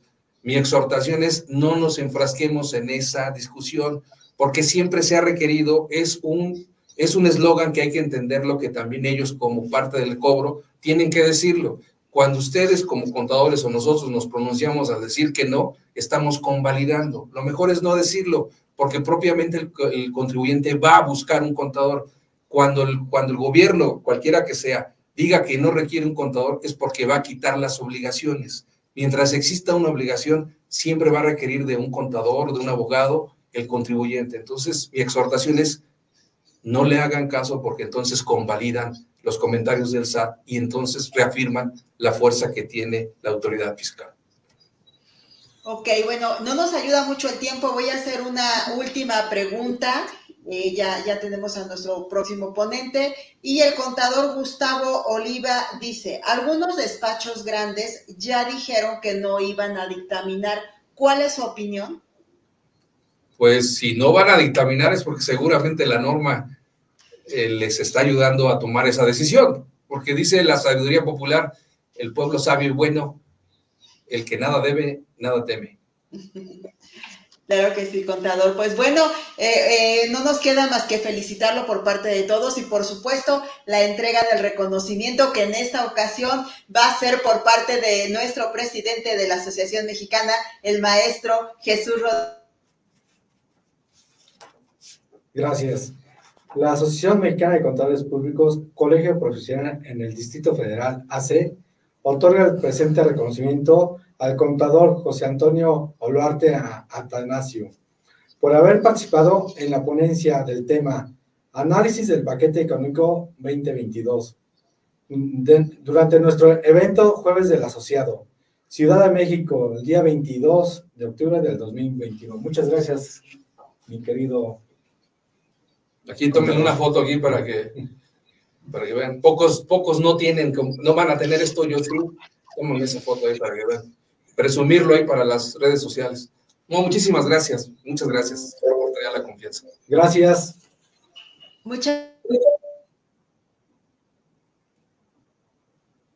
aquí en nuestras instalaciones. Y pues bien, continuamos y recordamos nuevamente a todos nuestros asociados que es muy importante que apunten sus datos ahí en los comentarios para que sean ustedes acreedores a esos dos puntos externos para la norma de actualización académica 2021. Y así rápidamente damos paso a nuestro siguiente tema del día de hoy denominado entrega de un servicio excepcional impartido por el maestro Víctor Vázquez Mezquita. Él es licenciado en comunicación por la Universidad Autónoma del Estado de México. Tiene una maestría en ingeniería en imagen pública. Es especialista y capacitador Customer Experience. Además, el maestro Vázquez Mezquita es consultor en imagen certificado por la Asociación Internacional de Consultores en Imagen. Está certificado por el Disney Institute con el tema de calidad en el servicio y certificación en Fan en por el Club de Fútbol Barcelona. Maestro, es un verdadero placer tenerlo con nosotros. Le dejo los micrófonos. Adelante, por favor. Hola, ¿qué tal, Vero? Muchas gracias. ¿Qué tal? ¿Cómo están? Un gusto saludarles y muchísimas gracias por la invitación.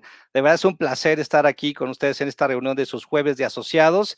Eh, pues vamos a hablar el día de hoy mucha, mucha información referente a cómo puedes empezar a hacer cambios tangibles directamente en tu negocio, aplicando experiencias, ¿sí? No importa, pues por supuesto, bueno, tú vendes en realidad un servicio, pero aquí la idea es que tú le puedas brindar un servicio completamente diferente a cada uno de tus clientes. Así es que he preparado una conferencia de verdad bastante enriquecedora. Me gustaría, por supuesto, que no dejaras de tomar nota a, esto que vamos a estar viendo durante esta sesión, porque por supuesto te vas a llevar muchísima, muchísima información. Así es que muchas gracias. Eh, voy a empezar a dar mi, mi plática y bueno, ya saben, si ustedes tienen por ahí algunos comentarios, vamos a dar unos minutitos hasta el final para poderle dar salida a cada uno de ellos. Así es que, bueno, pues muchas gracias por la, por la introducción. Eh, bueno, mi nombre es Víctor Vázquez, soy consultor en imagen, pero también soy especialista en el tema del Customer Experience. ¿Qué es esto del Customer Experience? Es parte o la manera en cómo tú puedas empezar a hacer cambios tangibles en tu negocio aplicando estrategias de intencionalidad. Y bueno, es justamente lo que vamos a ver el día de hoy. Así que denme oportunidad, voy a compartir pantalla para que eh, podamos ver mi presentación. Denme unos minutitos.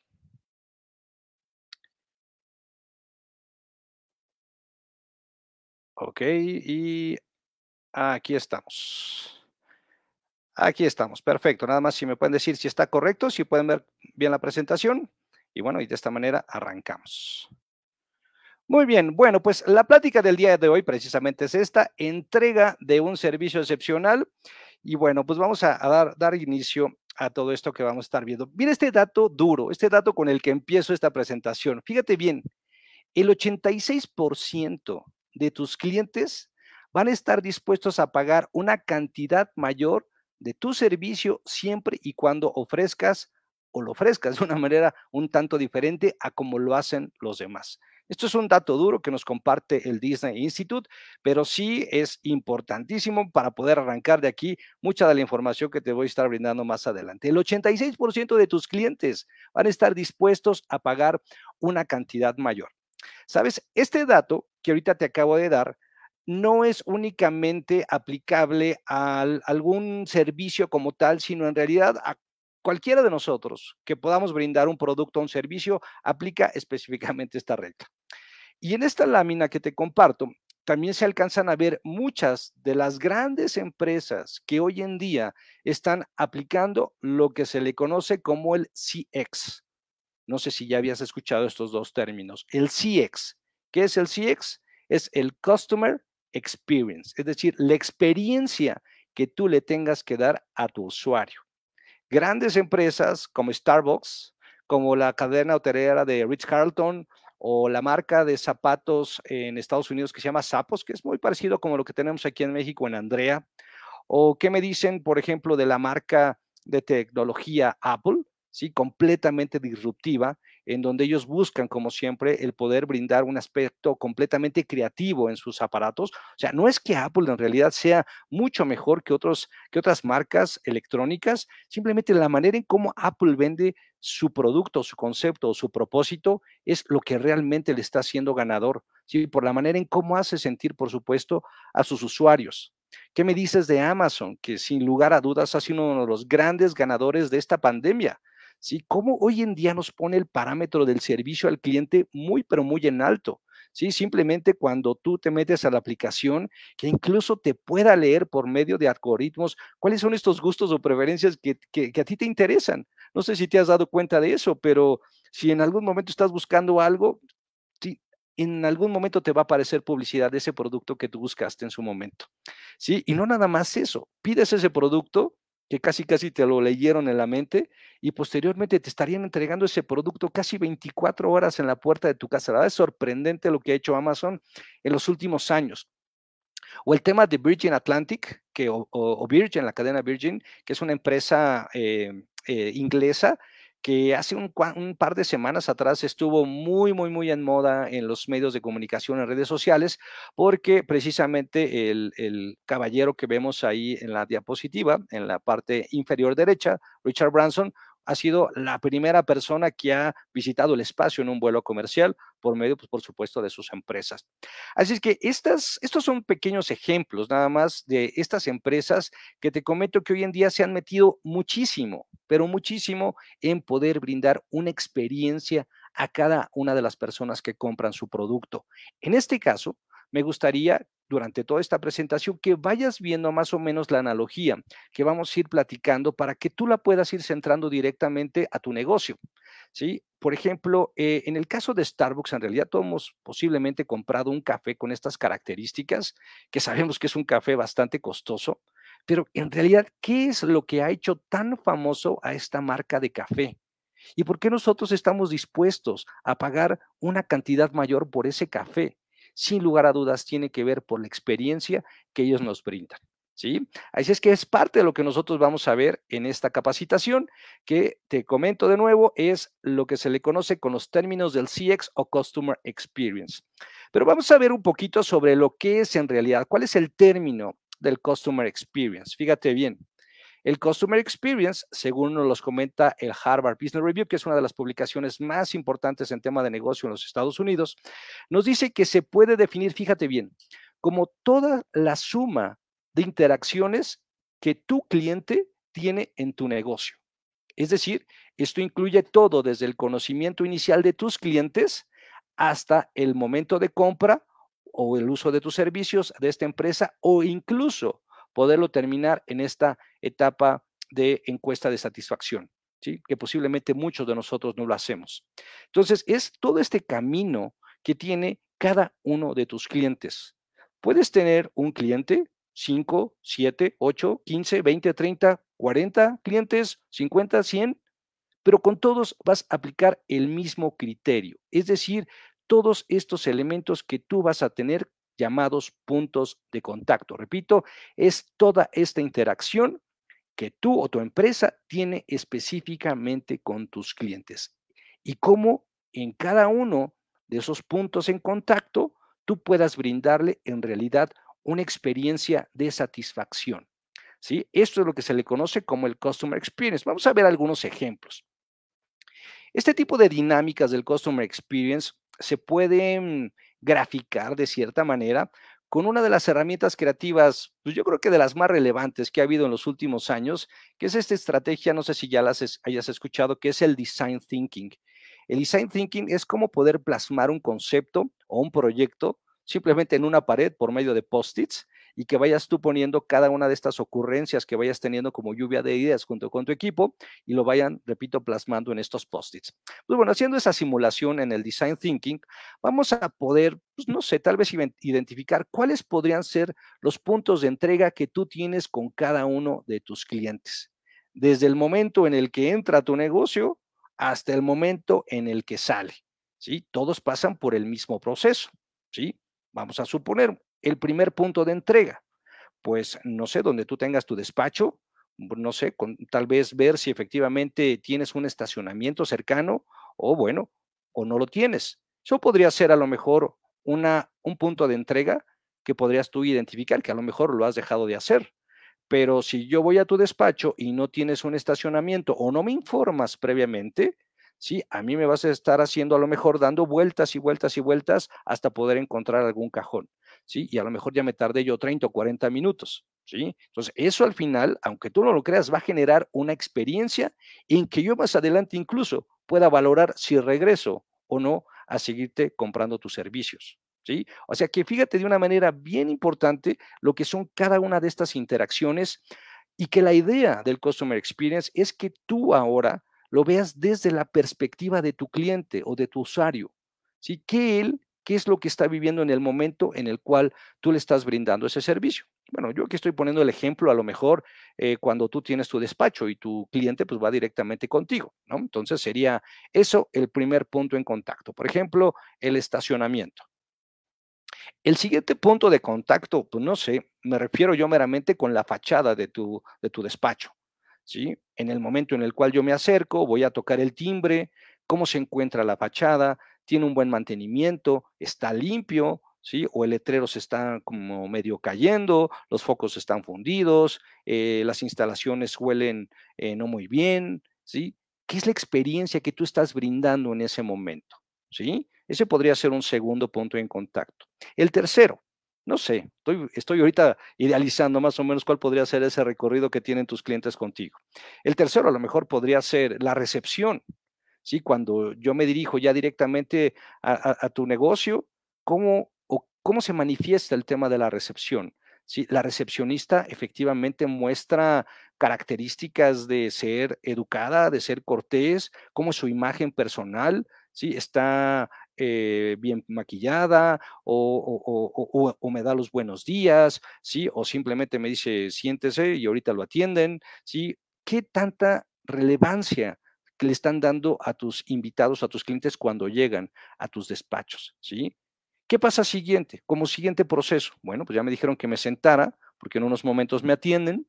Bueno, en ese momento cuando yo estoy sentado, ¿qué es lo que regularmente hace las personas cuando están sentadas en esa sala de recepción? Simplemente nos ponemos a observar, ¿no? Yo lo pongo como si fuera cuando vamos a una boda, unos 15 años, cuando ya estamos sentados, ¿qué es lo que hacemos? empezamos a criticar todo lo malo que pudiéramos llegar a encontrar, ¿no? Así es que en este proceso pasa exactamente igual. Te sientas y te pones a observar, ¿sí? Cómo está la, la pintura, cómo está el mantenimiento, cómo están los muebles de tu despacho, ¿sí? Los aromas, si me vas a poner un monitor y estoy viendo, no sé, a lo mejor la televisión, qué tipo de revistas me estás poniendo, no sé, ¿no? Pero yo me pongo en realidad a poder analizar parte de lo que son tus instalaciones como también parte de la experiencia. Y entonces yo aquí lo voy valorando como una experiencia positiva, neutral o negativa. ¿sí? Y así nosotros nos podemos ir paso por paso para poder entonces poder llegar en el momento en el que llegue contigo, me diste, pues no sé, eh, atención a mis requerimientos y hasta que me despido, ¿no? Posiblemente. Yo ahorita únicamente los, lo hice muy simple en unos siete pasos, pero bueno, tú tendrías que identificar cuáles podrían ser todos esos pasos que todos tus clientes pasan contigo. Ahora, ya que el invitado, tu cliente, tuvo toda esta interacción, al final cada uno de nosotros vamos valorando como un semáforo las experiencias que yo voy viviendo contigo. ¿Te acuerdas? El estacionamiento, la recepción o la, fachada de tu negocio, la recepción, etcétera, etcétera. Y cada uno de nosotros lo podemos valorar como una experiencia positiva, neutral o negativa. Claro, el reto es que cada uno de tus clientes, cuando tienes una interacción con ellos, por supuesto, siempre tengas un semáforo verde. Siempre. Ese es el reto.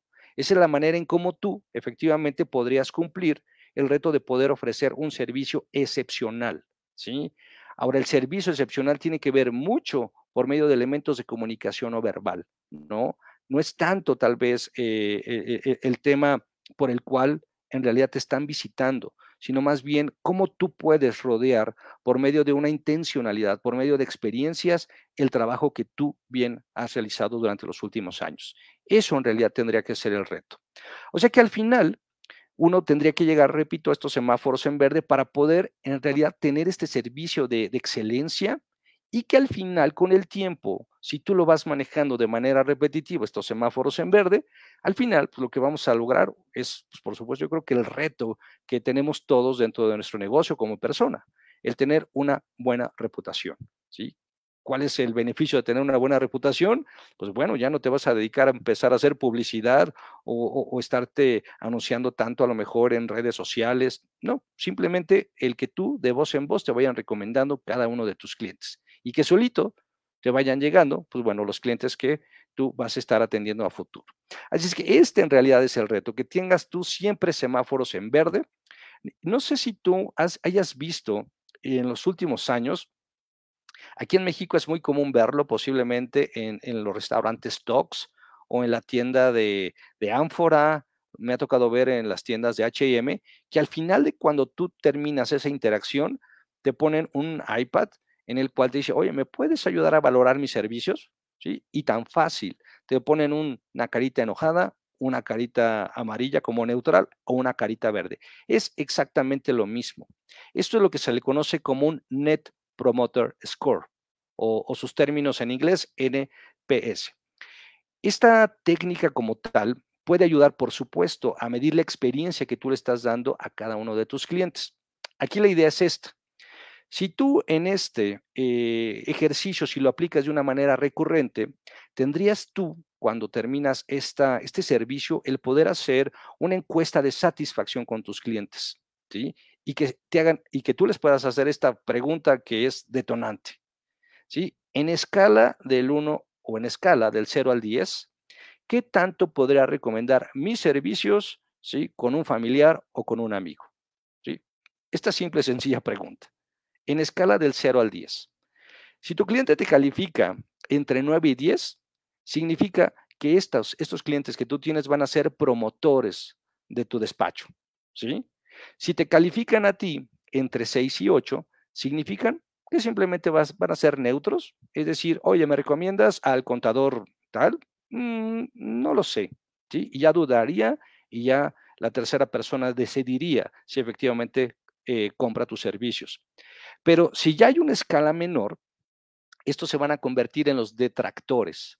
Los detractores son aquellas personas que van a empezar a despotricar con nuestros servicios por una arma, letal que tenemos hoy en día, que son nuestros teléfonos celulares. ¿sí? Y es ahí donde van a empezar a hablar mal de nosotros. ¿Te das cuenta? Por eso es bien importante que tú puedas complementar todo lo que has estado haciendo eh, como actividad profesional con estas herramientas del Customer Experience. Así que bueno, ve esta segunda información, sí, súper importante. Según la empresa de auditoría financiera de PricewaterhouseCoopers en México, los consumidores están dispuestos a pagar más por un producto o un servicio siempre y cuando la experiencia al cliente es mejor. Este dato fue en febrero del 2020, que por supuesto fue antes de pandemia, pero sin lugar a dudas todo esto va siendo completamente válido hoy en día. Fíjate bien, porque nosotros como mexicanos estamos dispuestos a pagar un 21% más por un café, siempre y cuando me hagan sentir importante. Ya sabes, ¿no? Ese café de Starbucks que le ponen tu nombre, que cuando llegas huele delicioso, ¿sí? Los asientos fabulosos, un buen internet, etcétera. Todo eso cumple para que ese café me pueda cobrar un 21% más. Lo mismo pasa con un hospedaje, ¿sí? ¿Qué tal en un restaurante? ¿Sí? Yo eh, independientemente de ser consultor profesional en estos temas de servicio al cliente, también soy restaurantero y me dedico mucho a lo que es la parte de la hospitalidad Y por supuesto que cada uno de mis negocios tiene esta condición. Yo vendo 18% más caro que mi competencia, pero en realidad la manera en cómo hago sentir a cada uno de mis consumidores o cada uno de mis clientes, por supuesto, es completamente diferente a lo como lo podría hacer la competencia. Entonces, esto en realidad resulta ser un mero valor agregado que te va a ayudar, por supuesto, a poderte ir posicionando y, claro, pues poder vender un poco más. Así que, bueno, ten en mente este dato que nos comparte esta empresa de PricewaterhouseCoopers. Así que, bueno, tenemos que estar muy, muy, muy al pendiente de que podamos cumplir de aquí en adelante este tipo de características. Hoy más que nunca, en nuestros negocios debemos de estar enfocados en poder generar experiencias con cada uno de nuestros clientes, ¿sí? Brinda una experiencia, ¿sí? Y me dirás, bueno, ¿qué experiencia podría brindar yo en mi despacho? Bueno, pues es precisamente lo que vamos a ver el día de hoy. Algunas experiencias que nosotros podríamos empezar a identificar. Bueno, para esto, quiero yo ponerte como ejemplo, y que es meramente una analogía, de cómo en realidad Disney, que es la empresa de entretenimiento sin lugar a dudas número uno a nivel mundial, ellos hacen a final de cuentas eh, que toda esta experiencia que ellos venden en cualquier cosa, ya sea en consumos, en productos de consumo, eh, obras de teatro, películas y por supuesto sus parques temáticos, ellos cumplen a final de cuentas la condición de poder hacer una experiencia y una emoción con cada una de, las, de sus usuarios. Ellos lo cumplen de una manera muy, pero muy puntual.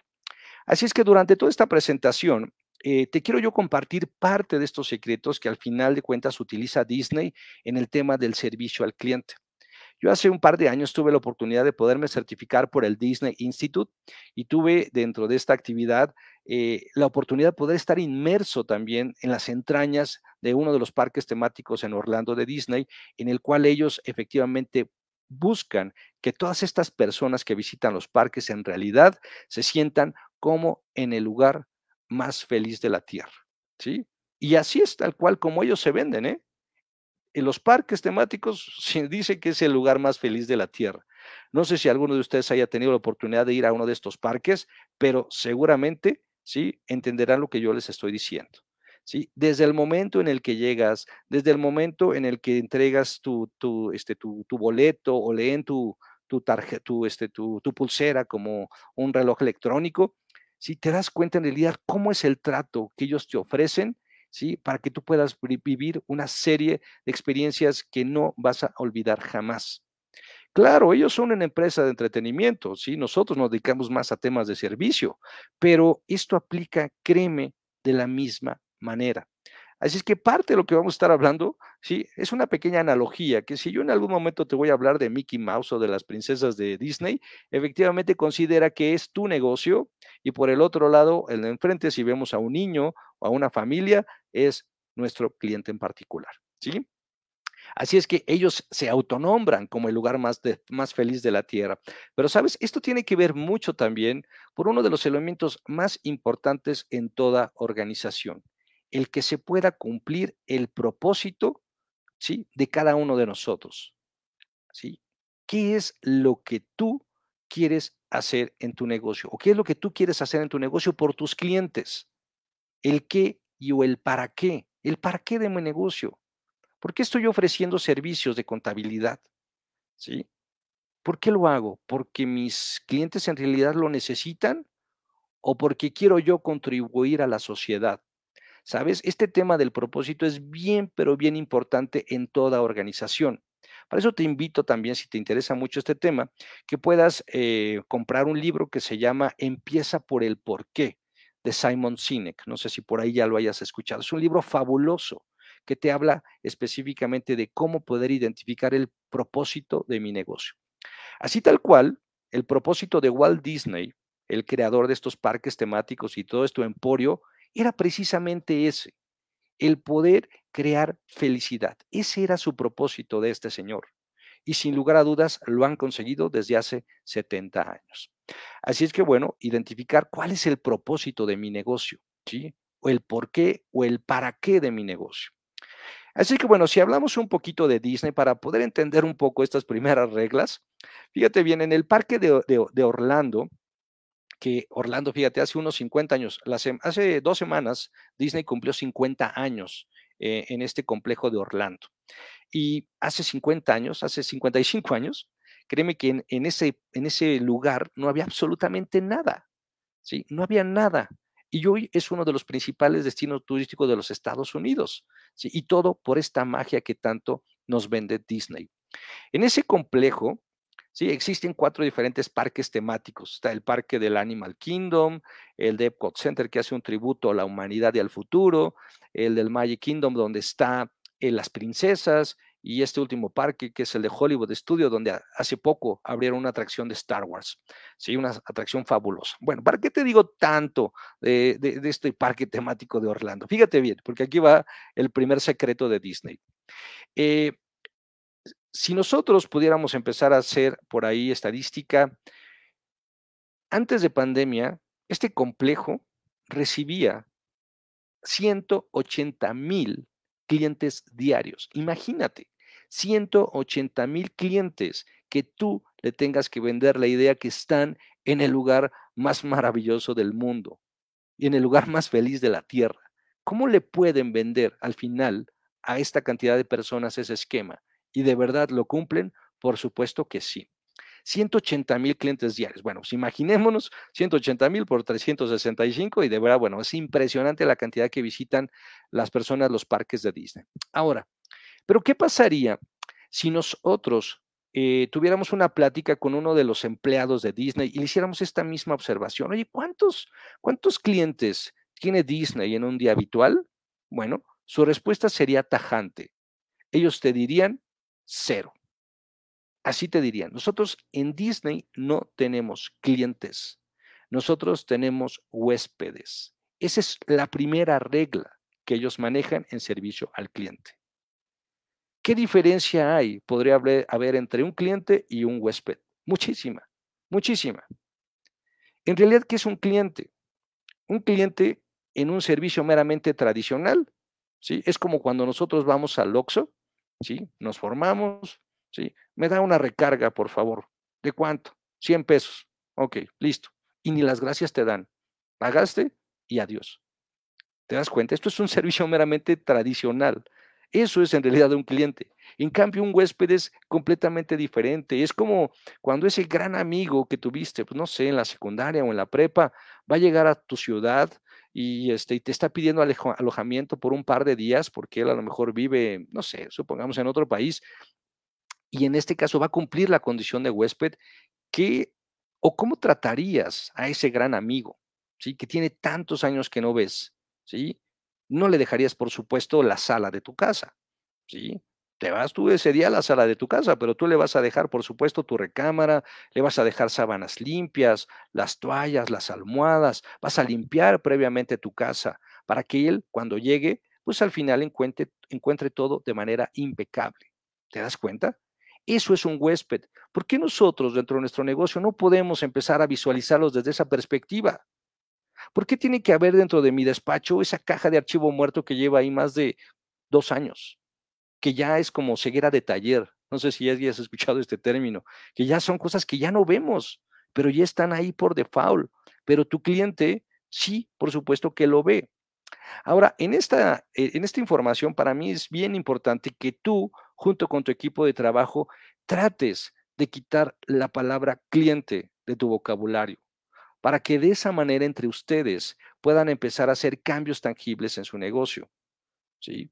Llámales de otra manera. ¿sí? Llámales, pues no sé, bueno, Disney lo, maneja como huéspedes, no, no, es necesariamente que les pongas así, pero eh, no sé, llámales invitados si tú quieres. No sé, ya es una relación creativa que tú necesitas implementar para que le puedan llamar desde una perspectiva diferente. Déjale de llamar clientes a tus clientes. ¿sí? Por eso hace un principio ponía entre comillas clientes, porque eso es parte del primer objetivo que tendríamos que empezar a hacer. ¿Sí entendiste esta idea? Un cliente es meramente un servicio tradicional. Siempre cuando un, un huésped o un invitado es que en realidad tú te vas a desvivir, ¿sí? Por poderlo atender en realidad como se merece, ¿sí? Entonces, esto es parte de la primera observación. Ahora, Para eso Disney también, pues bueno, tiene todo un equipo, ¿no? Y ellos también no tienen empleados, ellos tienen cast members o miembros del reparto. Así es que eso, pues bueno, también tiene que ver un aspecto fundamental en una serie de capacitaciones que le brindan a su equipo en temas de mejora continua. Ahora, ¿cómo hace, cómo hace Disney el que se pueda convertir en lugar como este lugar más feliz de la Tierra? Si tú igual se lo preguntas a un cast member, te lo va a decir de la misma manera, ¿no? ¿Cómo lo hace? Magia. Incluso hasta sacan polvos mágicos y te los echan en la cara y todo. Pero en realidad todo lo que hace Disney no tiene que ver nada con la magia, créemelo. Mucho de lo que hace Disney tiene que ver con el tema del compromiso y por supuesto el cumplir con un propósito, el que es crear felicidad. Esa es la magia de Disney. Eso es lo que ellos hacen. Fíjate bien, hace ya muchos años atrás, en algún momento le hicieron esta misma pregunta a John Hench. John Hench fue el primer Imagineering de Disney. No sé cómo qué te suena esta palabra de Imagineering, pero bueno, traducido al español es el ingeniero de la imaginación. Entonces, en algún momento a John Hench, que era el encargado de poder construir todos estos parques temáticos, ¿sabes? Antes, no sé si recuerdas, Walt Disney tenía una frase célebre, que seguramente la has escuchado, que dice, si puedes soñarlo, puedes crearlo. Walt Disney era una persona completamente visionaria a su época, pero el problema lo tenía John Hench, que él tenía que materializar, por supuesto, todos estos sueños de Walt Disney. Así que bueno, en su momento le preguntaron a John Hench, ¿cuál es la fórmula de éxito de Disney? Fíjate bien lo que dice John Hench. Sin duda, es exceder las expectativas de tu cliente o de tu invitado, poniendo atención infinita a los detalles. Esas pequeñas e insignificantes cosas que otros, tu competencia, no quiere tomarse ni el tiempo, ni el dinero, ni las ganas de hacerlo. ¿Qué tal? A mí me encanta, me encanta esta frase de John Hench. Exceder las expectativas de tu cliente. Es decir, que si yo voy a tu despacho, el reto tuyo es exceder las expectativas que yo ya me había pactado. Si yo, por ejemplo, no te conociera y me recomendaron tus servicios, si yo voy a llegar contigo y yo me voy a generar una expectativa de lo que anteriormente alguien me haya dicho sobre ti. Pero si cuando yo llego contigo tú te dedicas a exceder esa expectativa, ¿sí? Yo, por supuesto, voy a estar dispuesto a pagar un poco más por el servicio que tú me estás ofreciendo. Pequeñas e insignificantes cosas, de verdad. Temas tan importantes como las cortesías, los buenos tratos, el poder capacitar correctamente a tu equipo, a que siempre tu lugar tenga que estar impecable, limpiezas, eh, modales, eh, temas que tienen que ver mucho, por supuesto, hoy en día con temas de seguridad, eh, el, cómo poder que yo me sienta seguro en tu despacho, ¿sí? Acabamos de vivir una de las pandemias más fuertes que, por supuesto, pues, ocasionó una cantidad de pérdidas en todos los aspectos a la humanidad. ¿sí? Así es que si yo voy a ir contigo, dame oportunidad de sentirme seguro en tu negocio. Dame todas las medidas, ¿sí? Y hazlas exageradas para que yo me sienta seguro en tu espacio. Pequeñas e insignificantes cosas. Repito que otros no quieren tomarse ni el tiempo, ni el dinero, ni las ganas de hacerlo. Tu competencia. Por eso es tan importante que tú puedas pertenecer a una asociación como esta, el que también, porque a ti, por supuesto, pues bueno, te cuesta recurso, el que estés tomando también tiempo para poderte capacitar y poder hacer mucho mejor tu negocio. Y ahora la idea es que también tengas tú las ganas de poder hacer estos cambios tangibles en tu negocio. Así que bueno, por eso repito que me encanta esta frase. Por eso el objetivo tuyo excede las expectativas de cada uno de tus invitados. Así que si hablamos de cómo poder poner atención a los detalles, fíjate este caso. Yo sé que, repito, no nos dedicamos nosotros al entretenimiento, pero ve tú de qué manera podrías hacer esta analogía con tus clientes. Eh, en cierto momento, Spencer, que es uno de los cast members de Disney, se encontraba barriendo en el centro de los parques. Digo, yo no sé qué barren ahí, porque una de sus políticas de calidad es que todo el parque tiene que estar completamente limpio. Pero bueno, se encontraba Spencer eh, barriendo y en eso escucha a un grupo de niños que se acerca a sus espaldas, a su espalda, y le dicen, Señor, Señor, ¿me puede decir en dónde se encuentra la atracción de los piratas del Caribe? Y en eso Spencer, al escuchar la pregunta, se gira y al ver a los niños, su escoba se convierte en una espada y le dice, hola piratas, ¿están buscando a los malos? ¿Qué creen que yo también? Así es que acompáñenme, yo sé en dónde están. Y en eso Spencer empieza a redireccionar a los niños a la entrada de la atracción, ¿sí? Y en eso le dice, adelante piratas, vayan tras ellos. Los papás se quedaron sorprendidos en la acción de Spencer. Eso es poner atención a los detalles. ¿Qué hubiera hecho la competencia? Ah, sí, mira, la atracción de los piratas del Caribe está, este, camina, pues no sé, unos 50 pasos a la derecha, a la izquierda, enfrente y luego das vuelta en U, por ejemplo, ¿sí? Eso es lo que haría la competencia. Ahora, ¿qué atención a los detalles tú podrías dar en el momento en el cual llega tu invitado contigo? ¿Sí? ¿Qué atención le podrías dar? ¿Qué cortesías? ¿Qué aromas le estarías dando a la hora de que entraran a tu, a tu despacho? ¿Sí? Es decir, pongamos una serie de detalles. Disney es lo que hace. Para ir a Disney es de verdad muy costoso. Un boleto vale alrededor de 2.500 pesos por un día para que mucho del tiempo te la pases formado, para tomarte una foto con tu personaje favorito. Pero en realidad lo que la manera en cómo te hacen sentir es de verdad extraordinaria. Pongo esta lámina o esta diapositiva porque aquí es donde ellos, por supuesto, hacen la magia. Cuando todo el equipo o los cast members de Disney ven a una princesa que está caminando por el parque, ellos tienen la obligación de poderle hacer una reverencia a la princesa. No importa si tiene eh, un año, tres años, cinco años, doce años, no importa. Tienen la obligación de hacerle una reverencia. Ojo, no estoy hablando de una niña disfrazada de princesa, no, de una princesa. Pero, ¿sabes? Faltaría uno que no hiciera ese trabajo para que esa magia se rompa.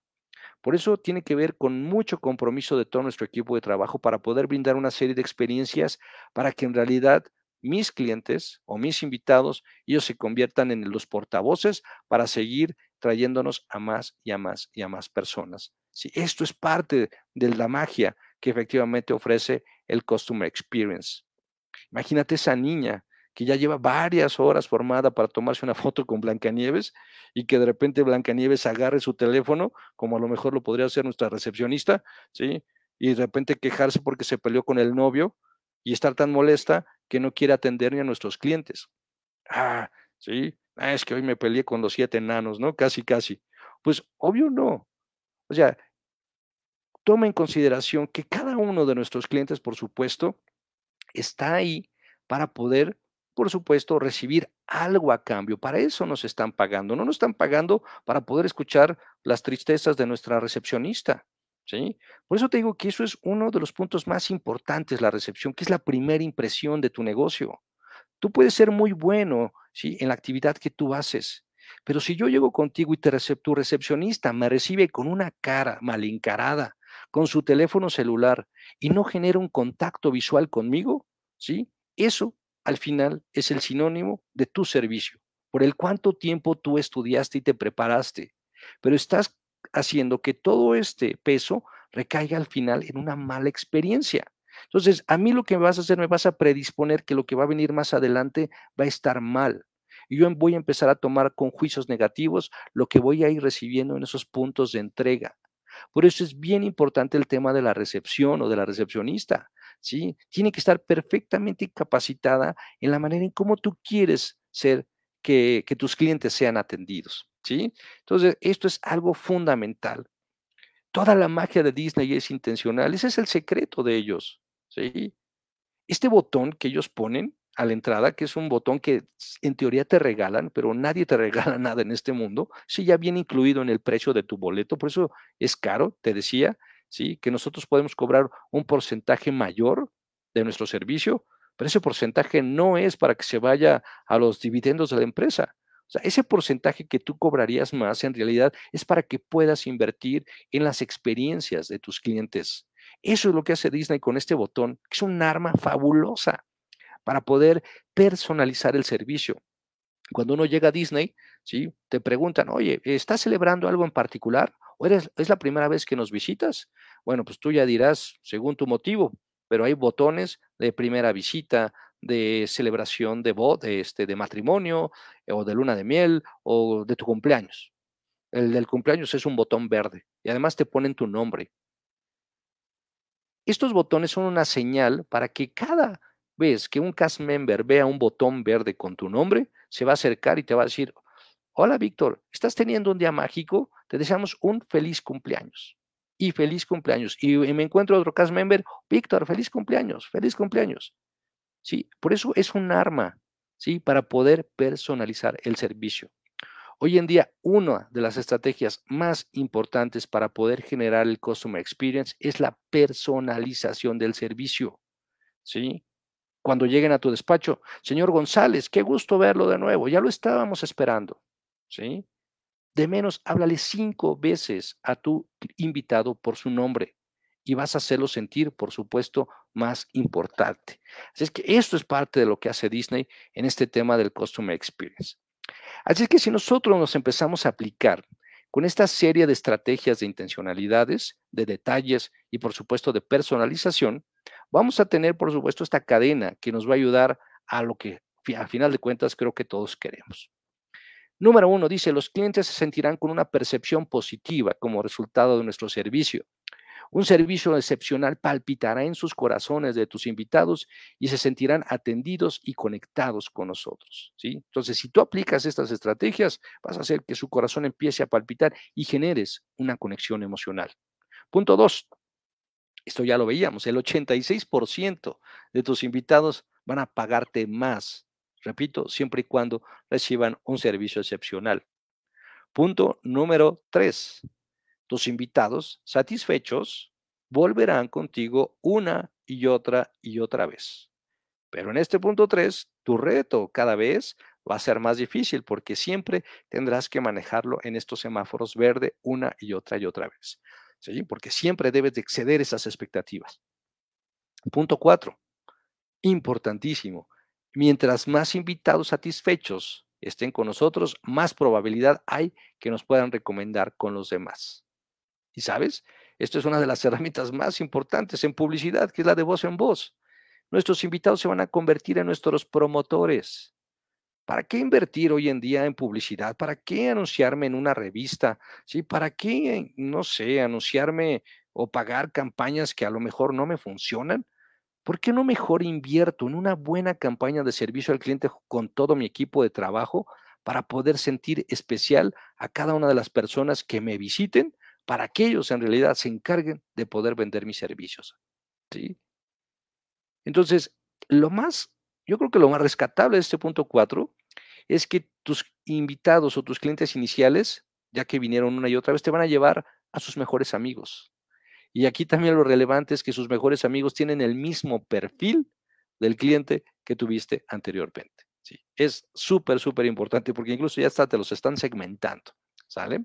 Un servicio excepcional, entonces, sí hará que nuestra organización pueda tener más ganancias. Que eso al final yo creo que es lo que todos queremos. O bueno, yo de entrada, yo sí.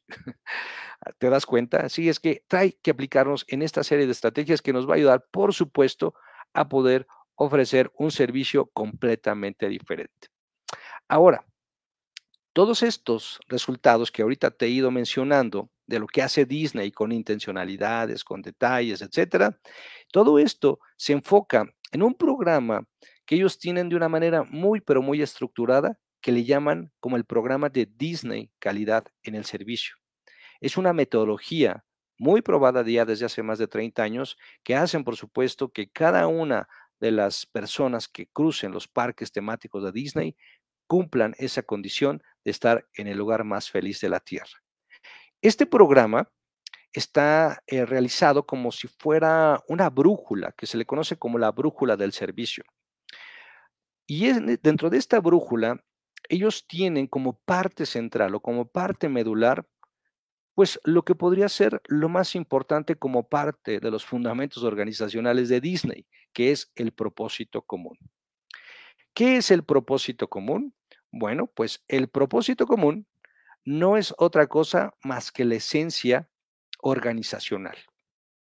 El propósito común es ese motor o ese motivo que tanto para ti como para tus colaboradores van a tener todos los días en el momento en el que se levantan por la mañana y van hacia el trabajo, ¿sí? tengan ese motivo por el cual van a presentarse a trabajar. Ya te lo comentaba, el propósito común de Disney es crear felicidad. Ese es el objetivo, no es vender este, playeras o sudadera de Mickey Mouse, eso se da por sí solo. El propósito común respalda la esencia de los dueños, la esencia organizacional y por supuesto constituye a este plan de los fundamentos organizacionales. Este propósito común en realidad tiene que ver mucho como parte de una misión, pero la idea de hacer un propósito es que sean palabras muy fáciles de comunicar con tu equipo de trabajo y por supuesto la idea de todo esto es que ellos lo apliquen.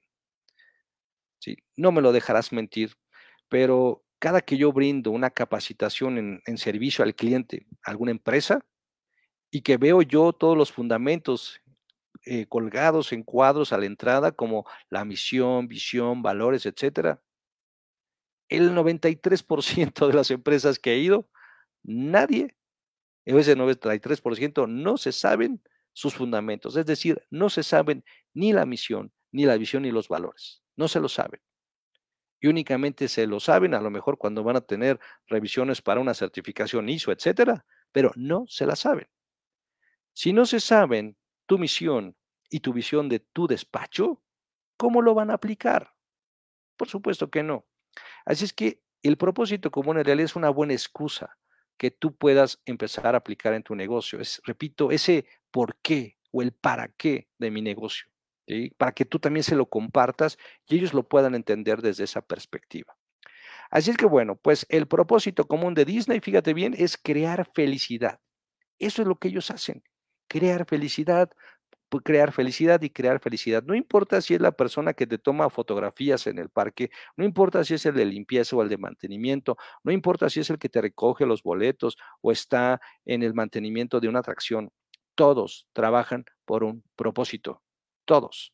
Y ese propósito es simple, crear felicidad. Lo veíamos con el caso de Spencer, ¿te acuerdas? Está barriendo, está trabajando, para eso le están pagando. Pero en realidad dejó de hacer su trabajo cuando fue a direccionar a los niños a la atracción de los piratas del Caribe. O sea, no es de que de repente llegue el jefe y diga, ay, ¿dónde está Spencer? No está en su área de trabajo. No, porque él sabe muy bien cuál es su trabajo en la empresa. Es cumplir el propósito que es crear felicidad. Y eso fue lo que cumplió con los niños y con los papás de los niños. ¿Te das cuenta?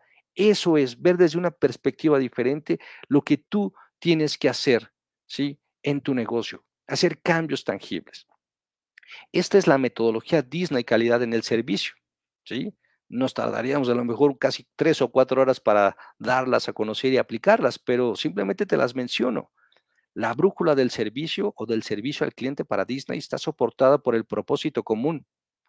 Es una metodología. Toda metodología empieza con una investigación. Primero conoce o investiga quién es, quién es tu invitado, quién es tu cliente investigalo. Investiga. Eso te va a dar mucha información para que más adelante tú le puedas dar todo eso que él le gusta, ¿sí? Antes de que él llegue a tu despacho, ¿sí? Y lo vayas a sorprender una y otra y otra vez. Investiga qué quiere. Estándares de calidad. Los estándares de calidad resultan ser criterios operativos que independientemente de tu actividad profesional, tienes tú que darle un estándar de calidad al servicio de tus invitados. Por ejemplo, Disney maneja cuatro, maneja la seguridad, ¿sí? el tema de la cortesía, que es tan importante para ellos, siempre sonreír, siempre estar dispuesto. ¿sí? Yo te podría recomendar que dentro de tu despacho siempre tengas que tener la cortesía como un estándar de calidad. Que siempre tus colaboradores sí puedan saludar de una manera agradable. Hoy en día, quieras o no, estamos viviendo en una decadencia del servicio. No sea que se deba temas culturales, temas educativos, pero el tema del servicio cada vez va siendo mermado. Cada vez nos cuesta más trabajo escuchar un buenos días, buenas tardes, pero que esto no venga de parte de un equipo, de tu equipo de trabajo, o sea, que se limiten a decirte buenos días, a mí en realidad me molesta, no sé a ti, si no me dan los buenos días, siento como que algo grosero. Así que bueno, estándares de calidad tú podrías seleccionar varios criterios operativos. Y siguiente también la manera en cómo entregarías este propósito común tiene que ver por tus instalaciones. De verdad, haz un recorrido por tus instalaciones desde la perspectiva de tu invitado. Siéntate en donde él se sienta, haz este tipo de reportes, contrata a Mystery Shoppers para saber cómo están atendiendo a tu invitado, porque a veces ni cuenta nos damos en cómo lo están recibiendo. Si tengo a lo mejor un servicio de ballet parking o a lo mejor el, estacionamiento al lado, sí, el saber en realidad cómo están siendo tratados ellos, porque por algún momento ellos, sí, posiblemente no regresen por esa situación. Entonces, haz un estudio minucioso de tus instalaciones. Y si te digo que vamos a cobrar más, pues bueno, es para que esa, ese presupuesto pues me sirva para tener un mejor sillón, para que pueda tener una, un, no sé, un aroma ambiental en específico, el poder jugar de una manera sensorial, ¿sí? Cuando él está conmigo, ¿sí? Las personas también son importantísimas. Tu equipo de trabajo tiene que estar perfectamente capacitado en cómo poder hacer sentir importante a cada una de las personas, sin importar quién sea, ¿sí? cuando pasen o entren a tu negocio. Los procesos, sin lugar a dudas, el que ubiques muy bien esta, esta dinámica que habíamos hecho al principio del Customer Journey Map, ¿sí? o este mapeo del cliente, para que identifiques ese proceso en el momento en el cual llega hasta el momento en el que sale. ¿sí? Así que bueno, muchos de nosotros tendríamos maneras diferentes de cómo poder trabajar. A lo mejor muchos tenemos despacho, pero a lo mejor muchos trabajamos desde casa, ¿sí? Pero también el trabajar desde casa cumple también diferentes procesos, ¿sí? Desde la llamada de teléfono, por teléfono o ese mensaje de WhatsApp, ¿sí? O la manera en cómo estoy entregando los reportes financieros, no sé. Tú bien sabes cómo lo haces, pero ubica muy bien que los procesos, sí, los tienes que vestibular con experiencias y con emociones. ¿Sí? Y esto al final resulta ser el punto número cuatro, que es una integración, es decir, poner en manifiesto el punto uno, dos y tres para poder soportar ese propósito común. Así que bueno, pues esto es parte del, del, mensaje que yo te quería transmitir. Espero, bueno, haya sido de tu agrado, por supuesto. Yo sé que es un tema un tanto diferente de lo que has venido tú escuchando, pero sí la intención de que hagas cambios interesantes en tu negocio, vestibula, ponle flores al servicio que tú ofreces y de verdad créeme que vas a empezar a tener cada vez más y más y más invitados. ¿Vale?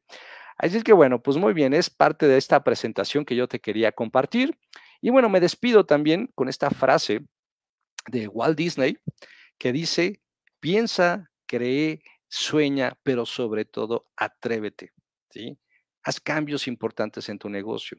Si ahorita no lo estás haciendo tú, tarde o temprano tu competencia lo va a empezar a hacer. Así es que bueno, pues te invito a que puedas aplicar este tipo de estrategias también en tu negocio. Te voy a dejar por aquí un QR por si te interesaría más adelante asistir a alguno de mis talleres de entrega de un servicio excepcional. Y bueno, pues me dará mucho gusto, por supuesto, el que tú pudieras asistir. Así es que si tienes oportunidad de poder escanear este QR y bueno, ahí nada más me vas a ayudar a dar tus datos y yo te estaré enviando información de el próximo taller que tenga en puerta. Y bueno, por supuesto, pues me dará mucho gusto poderte saludar. Así es que bueno, pues muchísimas gracias. Gracias. Eh, te voy a compartir también mis datos de contacto, también por si quieres, pues no sé, tal vez tomarle una fotografía. Y pues bueno, pues agradecer, por supuesto, a, a la asociación por esta invitación. Espero eh, haber eh, generado por ahí una inquietud interesante en poder hacer cambios diferentes a tu negocio. ¿Sí? Así que bueno, pues muchas, muchas, muchas gracias. Eh, maestro Vázquez, muy interesante su, su, su, tema, muy edificador, de verdad que nos ha enriquecido bastante. Y yo no quiero dejar de, de, de, pasar por alto todos estos bellos comentarios que le hicieron a través de, nuestra, de nuestras redes sociales, y, pero sobre todo tenemos una pregunta del contador Fahara que dice, también esos puntos tendrían impacto dependiendo cómo se trata a los empleados, porque se refleja en cómo son ellos con los clientes. Por supuesto, por supuesto. Sabes, eh, hace rato te hablaba de esta empresa de Virgin, de, de, Richard Branson. Les pido por ahí que lo vayan googleando también a este señor, porque la verdad hace un trabajo impecable con el equipo de trabajo. Y él tiene una frase bien interesante que dice que tú en realidad tendrías que cuidar muy bien a tus colaboradores o a, tu, a tus empleados para que ellos también lo puedan hacer de la misma manera con tus clientes. Así es que si tú cuidas de ellos, ellos cuidarán entonces de tus clientes. Así es que esto no puede funcionar a final de cuentas si tú no empiezas a generar una experiencia con tus colaboradores. Eso es el primer paso, por supuesto, para poder hacer todo este proceso que estuvimos viendo durante esta plática. ¿sí? Acércate con ellos, capacítalos, sensibilízalos en lo importante que es hoy en día el servicio al cliente. Gracias, maestro Víctor. Le voy a leer todos los comentarios, si usted me lo permite, que le, que le están enviando. La contadora Teresa Romero comenta, nunca había pensado en hacer una encuesta de satisfacción. Muy buena idea. El contador Rafael, en Las Vegas hacen algo similar con los casinos. ¿Algún comentario usted al respecto? Por supuesto, Las Vegas eh, tiene un mundo de competencias durante esta calle que se llama el Strip y cada uno de estos hoteles tiene una temática completamente diferente para poder brindar experiencias, pero todo esto es sensorial, multisensorial. Desde los aromas, cada hotel tiene un perfil diferente, cada hotel huele diferente, cada quien tiene un gusto diferente. ¿sí? Por eso esa ciudad también es muy interesante en temas de experiencias. Gracias, gracias maestro. El contador Martínez Ernesto Quintero comenta, muchos de nosotros no tenemos la cultura de hacer o atender a nuestros clientes como quisiéramos que nosotros nos atendieran. Sin lugar a dudas. Por eso es bien importante que le demos el peso necesario a la experiencia del cliente. ¿sí? Si, si, tú los haces sentir bien, ellos van a regresar ¿sí? cada vez más y más y nos van a recomendar ¿sí? con sus amigos.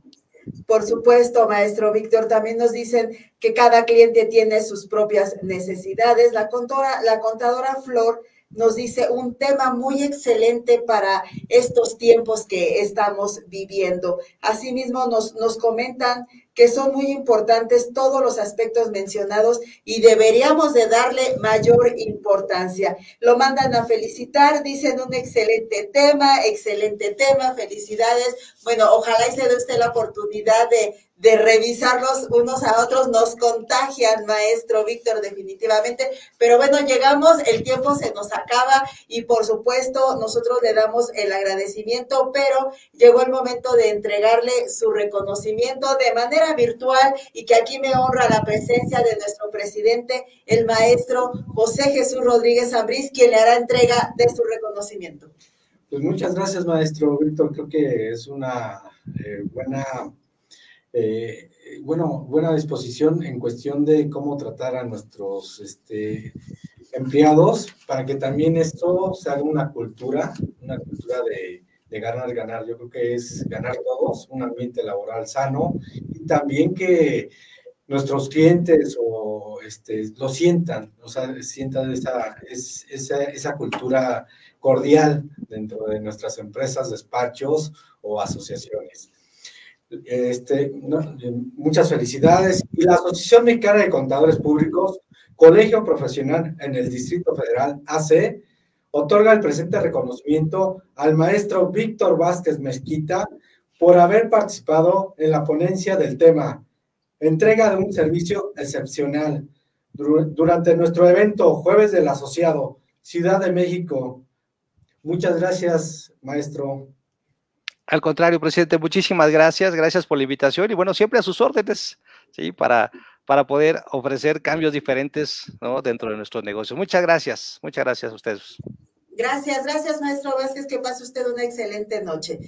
Pues bueno, llegamos al final de nuestro último programa del año 2021, pero recuerden que todavía tenemos un par de meses donde tenemos excelentes programas para todos nuestros apreciables contadores. No dejen seguir, seguirnos en nuestras redes sociales, en nuestras redes sociales, perdón, que ustedes ya conocen.